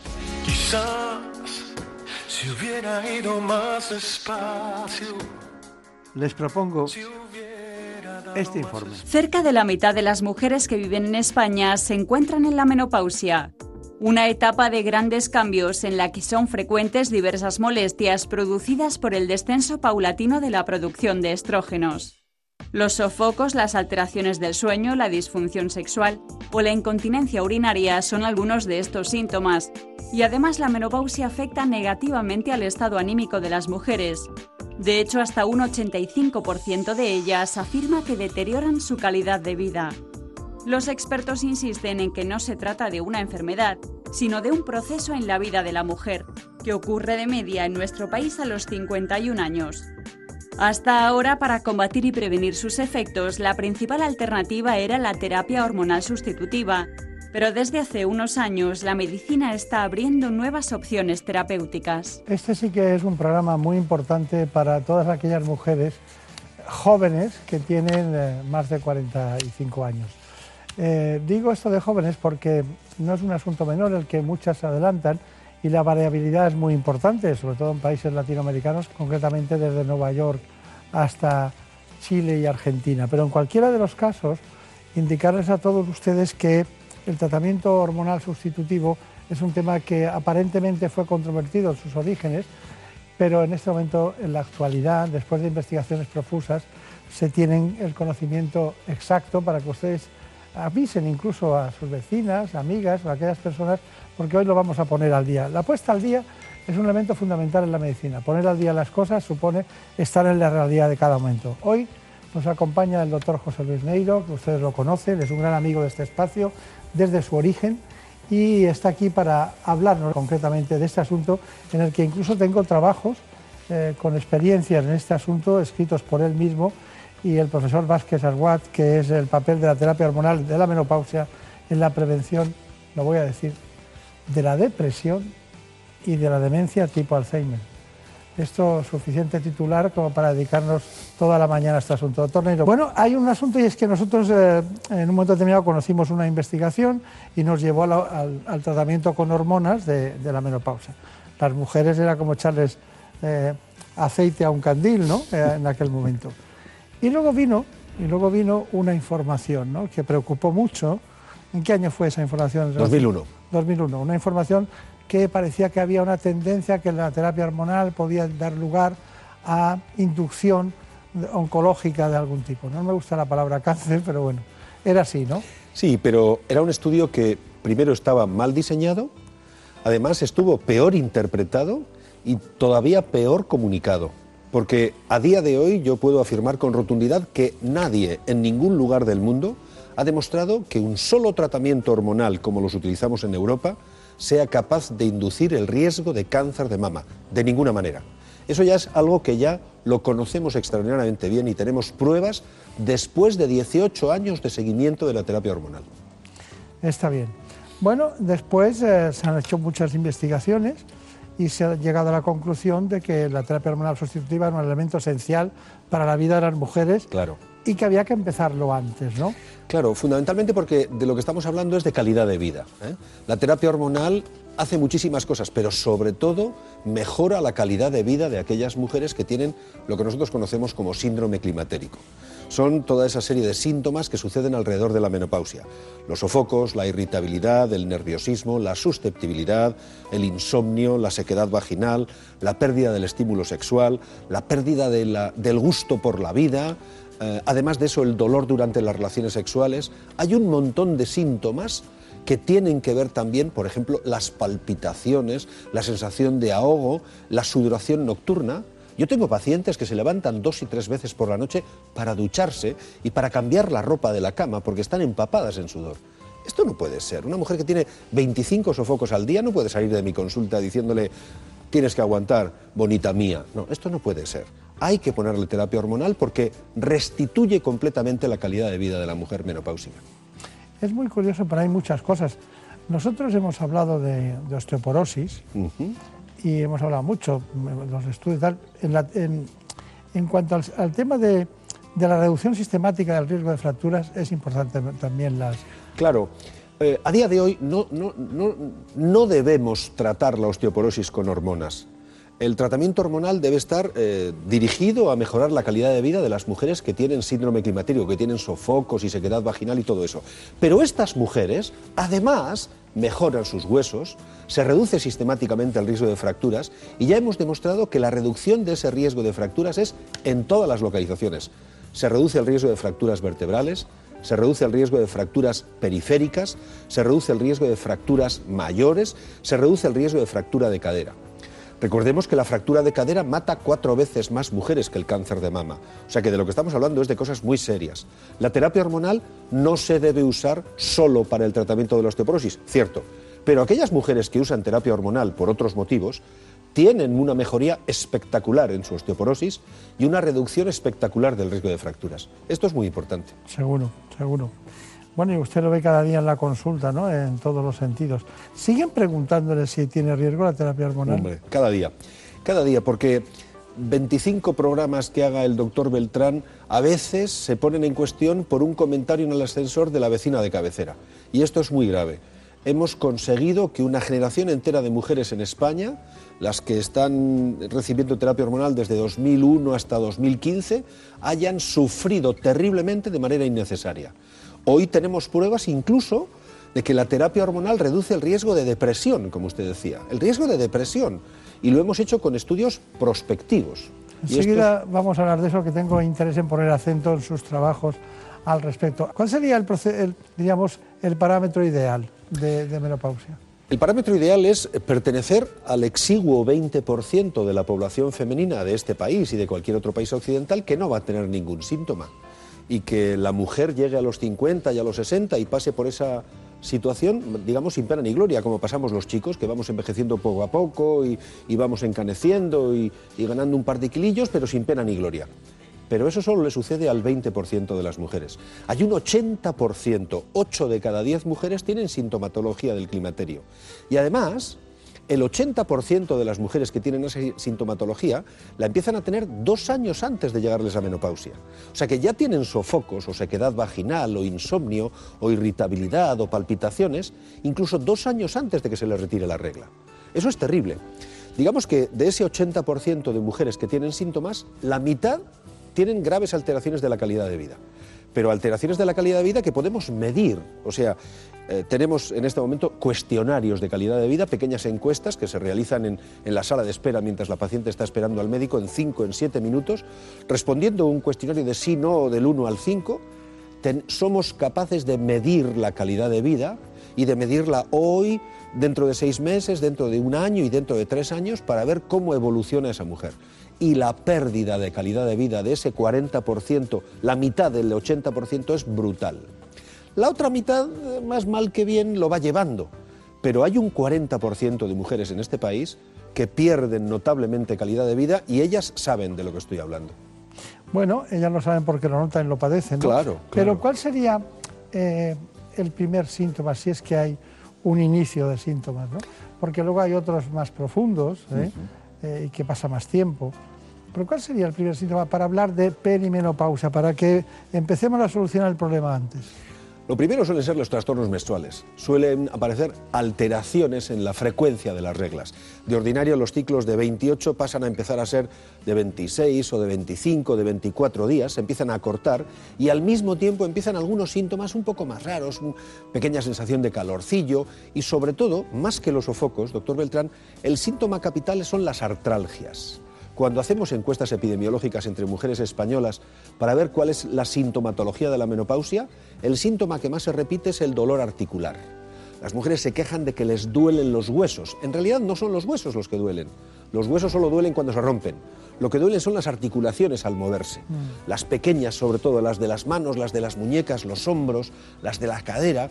Que Esos perdón, que muchas van muchas veces al reumatólogo. Claro. Y entonces de fondo puede haber una artritis. Además puede haber una artrosis. Exacto, exacto. Y, tiran por ahí el tratamiento y se olvidan de que en, realidad son las hormonas sexuales. Pero fíjese, es que de, cada 100 mujeres que tienen artrosis, y esto lo han demostrado un grupo español, capitaneado por Santos Castañeda y por el, doctor Herrero Bomón, de, de aquí de Madrid, de cada 100 mujeres con artrosis, la tercera parte tienen artrosis posmenopáusica. Causada por el déficit hormonal. Y esos son esos dolores articulares de esos dedos que se van deformando poco a poco, que no puedo moverlos, que cuando plancho me duele mucho. Esos dolores articulares son típicos de la menopausia y a veces son incluso anteriores a la menopausia. Por ahí tenemos que empezar. En cuanto haya esas pequeñas alteraciones menstruales, hay que preguntar si hay cortejo sintomático y aprovechar para elevar la calidad de vida de nuestras pacientes. Está bien, es muy, muy interesante. Eh, ¿Tenemos soluciones para todos los órganos y aparatos o siempre la misma? Porque, por ejemplo, hay multitud de cremas para la, lo que es, bueno, ya no llegan a veces a la estenosis vaginal, pero sí para esa sequedad vaginal que les impide tener sus relaciones sexuales. ¿Tenemos suficiente eh, armamento terapéutico para eso? Ya lo creo que tenemos. Tenemos además tratamientos que podemos individualizar. Tenemos cremas vaginales, tenemos cremas vulvares, tenemos cremas para poner en, el- en la piel de los brazos, tenemos parches, tenemos comprimidos, tenemos implantes subdérmicos. Tenemos la forma medicamentosa que necesite cada paciente. Fundamentalmente porque las mujeres son como son, porque reciben la acción de las hormonas en todos los órganos. Hay receptores hormonales para los estrógenos en el cabello, en el vello, en la piel, en el corazón, en los ojos, en los pulmones, en los huesos, de tal manera que con la menopausia se deteriora todo el organismo femenino. Se redistribuye la grasa. Es muy común las mujeres que digan, no, yo antes siempre tenía un poco de culete, pero es que ahora estoy echando tripa, doctor. y t-". Bueno, hay una cuestión y es que, bueno, eh, tenemos mucha información, pero esto me lo he, me- lo he- lo he cuidado especialmente, ¿no? Porque, bueno, Academia Nacional de Medicina Bogotá, Colombia, porque, claro, muchas personas no saben que el estudio de la obstetricia tuvo significado mexicano, para nosotros con Caldeiro Barcia tuvo significado colombiano y tuvo significado argentino, igual que en, en cirugía cardiovascular. Bueno, pues entonces, como vemos noticias siempre extrañas de esos países, esta no lo es, ¿no? Entonces, y luego el servicio de ginecología y obstetricia, donde trabaja usted en el Hospital de Cruce Universitario del País Vasco. Ahí en- tengo en mis manos un, documento que usted nos envió cuando decidimos el programa que dice que el pasado mes de enero de 2018, JAMA ha publicado un estudio comparativo entre la terapia hormonal de la menopausia eh, versus placebo en la prevención de los síntomas depresivos en la, en la transición menopáusica. Cuéntemelo. Pues la verdad es que es una, eh, es una doble buena noticia. La primera porque habla de terapia hormonal, pero no es de ginecólogos. Es terapia hormonal, pero publicada la noticia por neurólogos. Los neurólogos y los psiquiatras publican en el JAMA, que es el diario oficial de información de la Sociedad Médica Americana, publican un estudio en el que eh, le dieron aleatorizadamente a la mitad de su, de su grupo de pacientes, 175 pacientes, a la mitad le dieron terapia hormonal y a la otra mitad le dieron un placebo. Pero además, la terapia hormonal era una terapia hormonal de la que utilizamos en España, de la que se viene utilizando en Europa, que son parches de estrógenos y progesterona natural micronizada, la misma progesterona que fabrica el ovario, con estrógenos naturales en el parche. Bueno, pues mm, vieron a las mujeres con diferentes cuestionarios cada dos meses durante un año entero. Y lo que concluyeron es que las mujeres que habían sido aleatorizadas en la- por la Universidad de, de- de Carolina del Norte a recibir terapia hormonal tenían significativamente una reducción muy importante de síntomas depresivos y menor tendencia a la depresión. Esto es definitivo.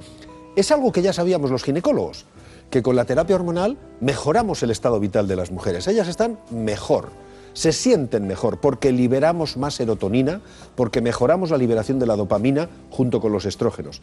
Y esos dos neurotransmisores del bienestar se ven influidos por la dosis de estrógenos. Pero esto que lo sabíamos de manera intuitiva los ginecólogos y lo hemos comprobado todos los días en la consulta, ahora otros médicos psiquiatras nos dicen que lo han demostrado con un ensayo tan importante como este.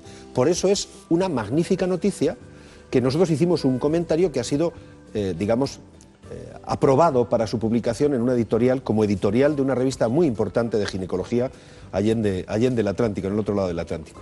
Bueno, entonces esta publicación eh, que relaciona la terapia hormonal eh, en la menopausa con reducción de síntomas depresivos estimula, por tanto, dice el texto, a realizar una consulta de climaterio y menopausia con más enfoque en la búsqueda de síntomas depresivos clínicamente significativos. Claro. Pero eso será tanto para ellos como para los propios ginecólogos, ¿no? Claro, fundamentalmente porque la consulta de la paciente perimenopáusica, de la señora de 52 años que tiene sofocos, no puede ser pase que le tomo la citología hasta el año que viene, adiós señora. Eso ya no puede ser. Ahora tenemos instrumentos que ya hemos demostrado que son capaces de mejorar no solamente el estado de salud general de la paciente, no solo la calidad de vida, es que mejoramos la tendencia a la depresión, disminuimos los síntomas depresivos. Por tanto, hay que investigar cómo se siente, qué tal está, cuénteme qué tal le va la vida. Son preguntas muy generales, pero que nos permiten ir profundizando en el cuestionario de su calidad de vida y su tendencia a la depresión. Yo creo que nuestras mujeres, nuestras pacientes, no merecen el trato que reciben en nuestras consultas. Bueno, pues vamos a seguir con este asunto. Es un informe sobre tratamientos hormonales en la menopausia realizado por nuestra compañera Ana Villalta. Más de cinco años después de alcanzar la menopausia, hasta un 70% de las españolas sigue teniendo síntomas. Sofocos, sudoraciones nocturnas, trastornos del sueño y cambios de humor son los más comunes y afectan de manera significativa a su calidad de vida. Uno de los tratamientos para controlarlos es la terapia hormonal. Consiste en la administración de hormonas sintéticas como el estrógeno y la progesterona en forma de pastillas, parches o cremas. Esta terapia tiene múltiples beneficios. Según una investigación realizada en Finlandia, administrado en el momento adecuado, este tratamiento ayuda a reducir el riesgo de demencia. Otros estudios apuntan a sus bondades en la etapa premenopáusica para el abordaje de la depresión y los cambios de humor, Además, disminuye la probabilidad de descalcificación en los huesos, reduce el riesgo de osteoporosis y evita así que se produzcan fracturas. Bueno, nosotros hemos eh, seguido investigando en este trabajo eh, de la revista JAMA, pero otro estudio publicado por Neurology, también reciente, dice, fíjense ustedes los datos que son muy interesantes, un seguimiento nada menos que 20 años haciendo un seguimiento. Eran mujeres finlandesas, eh, bueno, 20 años son muchos años, incluyó a 8.195 mujeres, 8.195 mujeres, imagínense eh, el grupo de mujeres tan importante que es, y 227 casos de enfermedad de Alzheimer. Bueno, eh, todo eso llevó a unas conclusiones sobre la disminución del riesgo de esta, de esta demencia en estas pacientes. Cuénteme la profundidad y las características de este tema. Es que los estudios que usted menciona, doctor Beltrán, tienen mucho más valor porque son estudios longitudinales. Nosotros podemos decir que los estudios transversales, para que los espectadores me sigan, los estudios transversales son como una fotografía. Yo puedo hacer una fotografía de tres personas, de 30.000 o de 3 millones, pero es una foto. Sé cómo están ahora. Eso es un estudio transversal. Pero los estudios longitudinales consisten en, en el chorizo de seguir a 8.200 mujeres durante 20 años. Amigo mío, esto tiene muchísimo valor. Hay que poner a muchos médicos en combinación y además consensuado su trabajo para que sigan a 8.200 mujeres durante 20 años. Y los finlandeses, que son muy poquitos, son 5 millones apenas de personas en todo el país, tienen una regulación de la asistencia sanitaria que permite este tipo de estudios.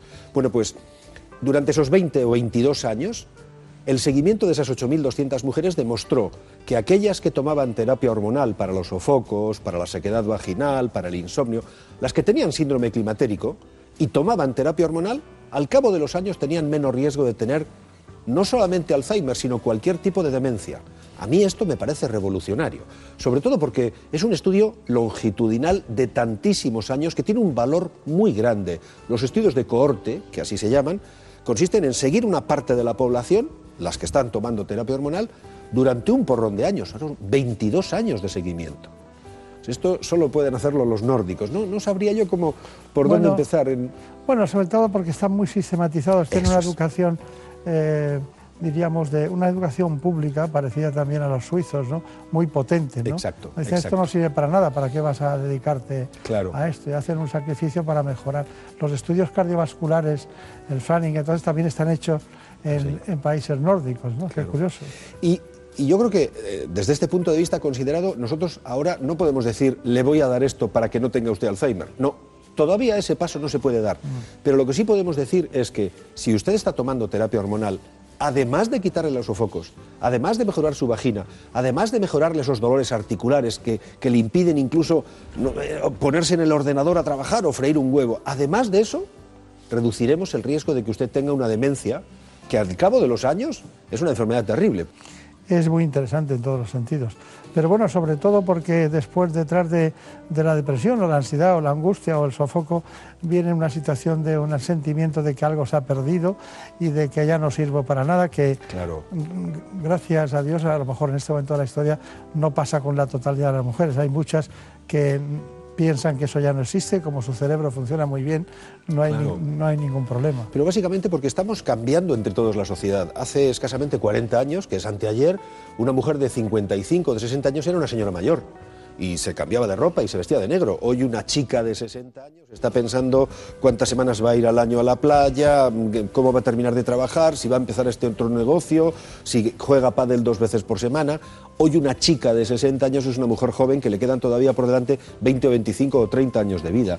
Yo creo que merece la pena prolongar la calidad de vida en esos años porque tenemos los elementos y la seguridad de que son perfectamente eficaces.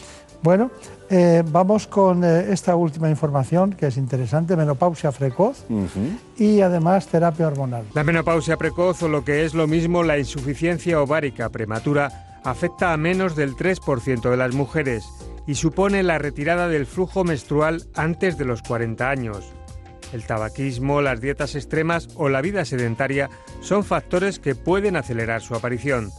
De hecho, está comprobado que fumar adelanta en 4 o 5 años la llegada de la menopausia, además de aumentar en un 250% el riesgo de padecer cáncer de cervix. El solo hecho de fumar incrementa el riesgo de padecer menopausia precoz, ya que motiva la pérdida de estrógenos y disminuye el riego sanguíneo, que en la mujer aumenta el riesgo de sequedad vaginal y atrofia genital. Una simple ecografía puede detectar este problema que para muchas mujeres conlleva una merma de su autoestima, además de múltiples inconvenientes como sofocos, irritabilidad, trastornos del sueño, incontinencia urinaria y aumento de peso. En estos casos está especialmente indicada la terapia hormonal sustitutiva. Su especialista será quien prescriba la dosis y los plazos de tratamiento. Pero no todas las mujeres precisan de tratamiento hormonal. La menopausia no es una patología y solo debe tratarse en aquellas mujeres afectas de un síndrome climatérico que condicione su calidad de vida. Bueno, gracias a Javier Saz por esta información que ha sido precisa, clara y muy demostrativa. Bueno, hemos llegado al final de este espacio en el que me gustaría que usted nos indicara cuáles son sus eh, conclusiones fundamentales. Terapia hormonal sustitutiva, nuevos avances y puesta al día de este problema? Yo creo que tendríamos que hacer dos epígrafes distintos. La mujer que ha tenido una menopausia temprana o prematura, una insuficiencia ovárica, que es aquella que se ha quedado sin la regla antes de los 40 años.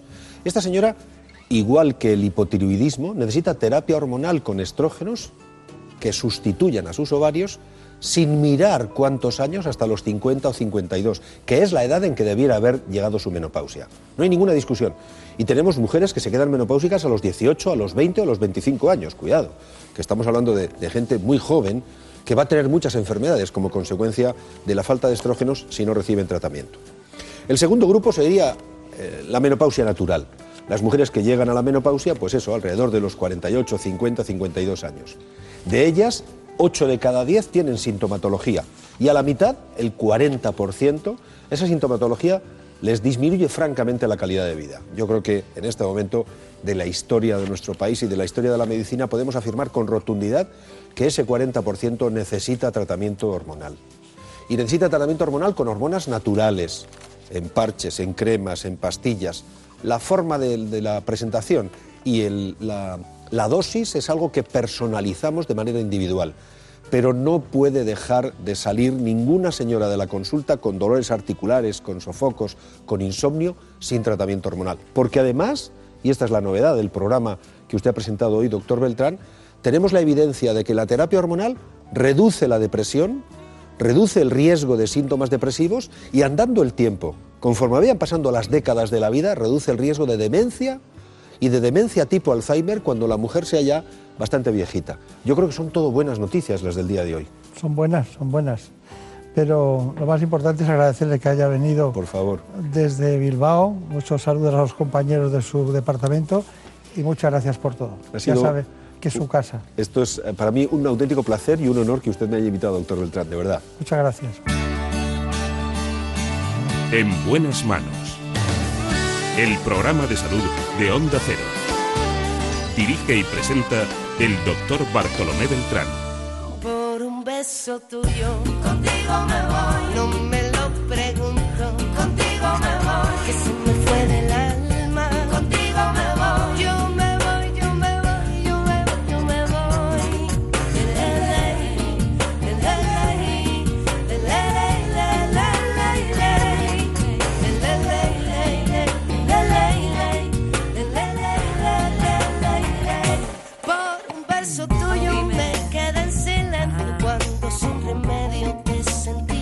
Ya saben que este espacio tiene la realización siempre adecuada de Daniel Solís, uno de los grandes, el hombre de Catrón.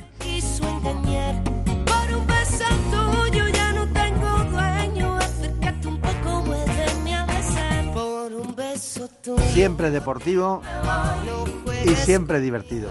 Contigo me voy. Siempre al loro. Conmigo, conmigo, conmigo. Incluso serviría para la defensa personal. Contigo me voy. No juegues conmigo. Contigo me voy. Quédate esta noche. Contigo me voy. Y la eterna juventud de Marta López Llorente.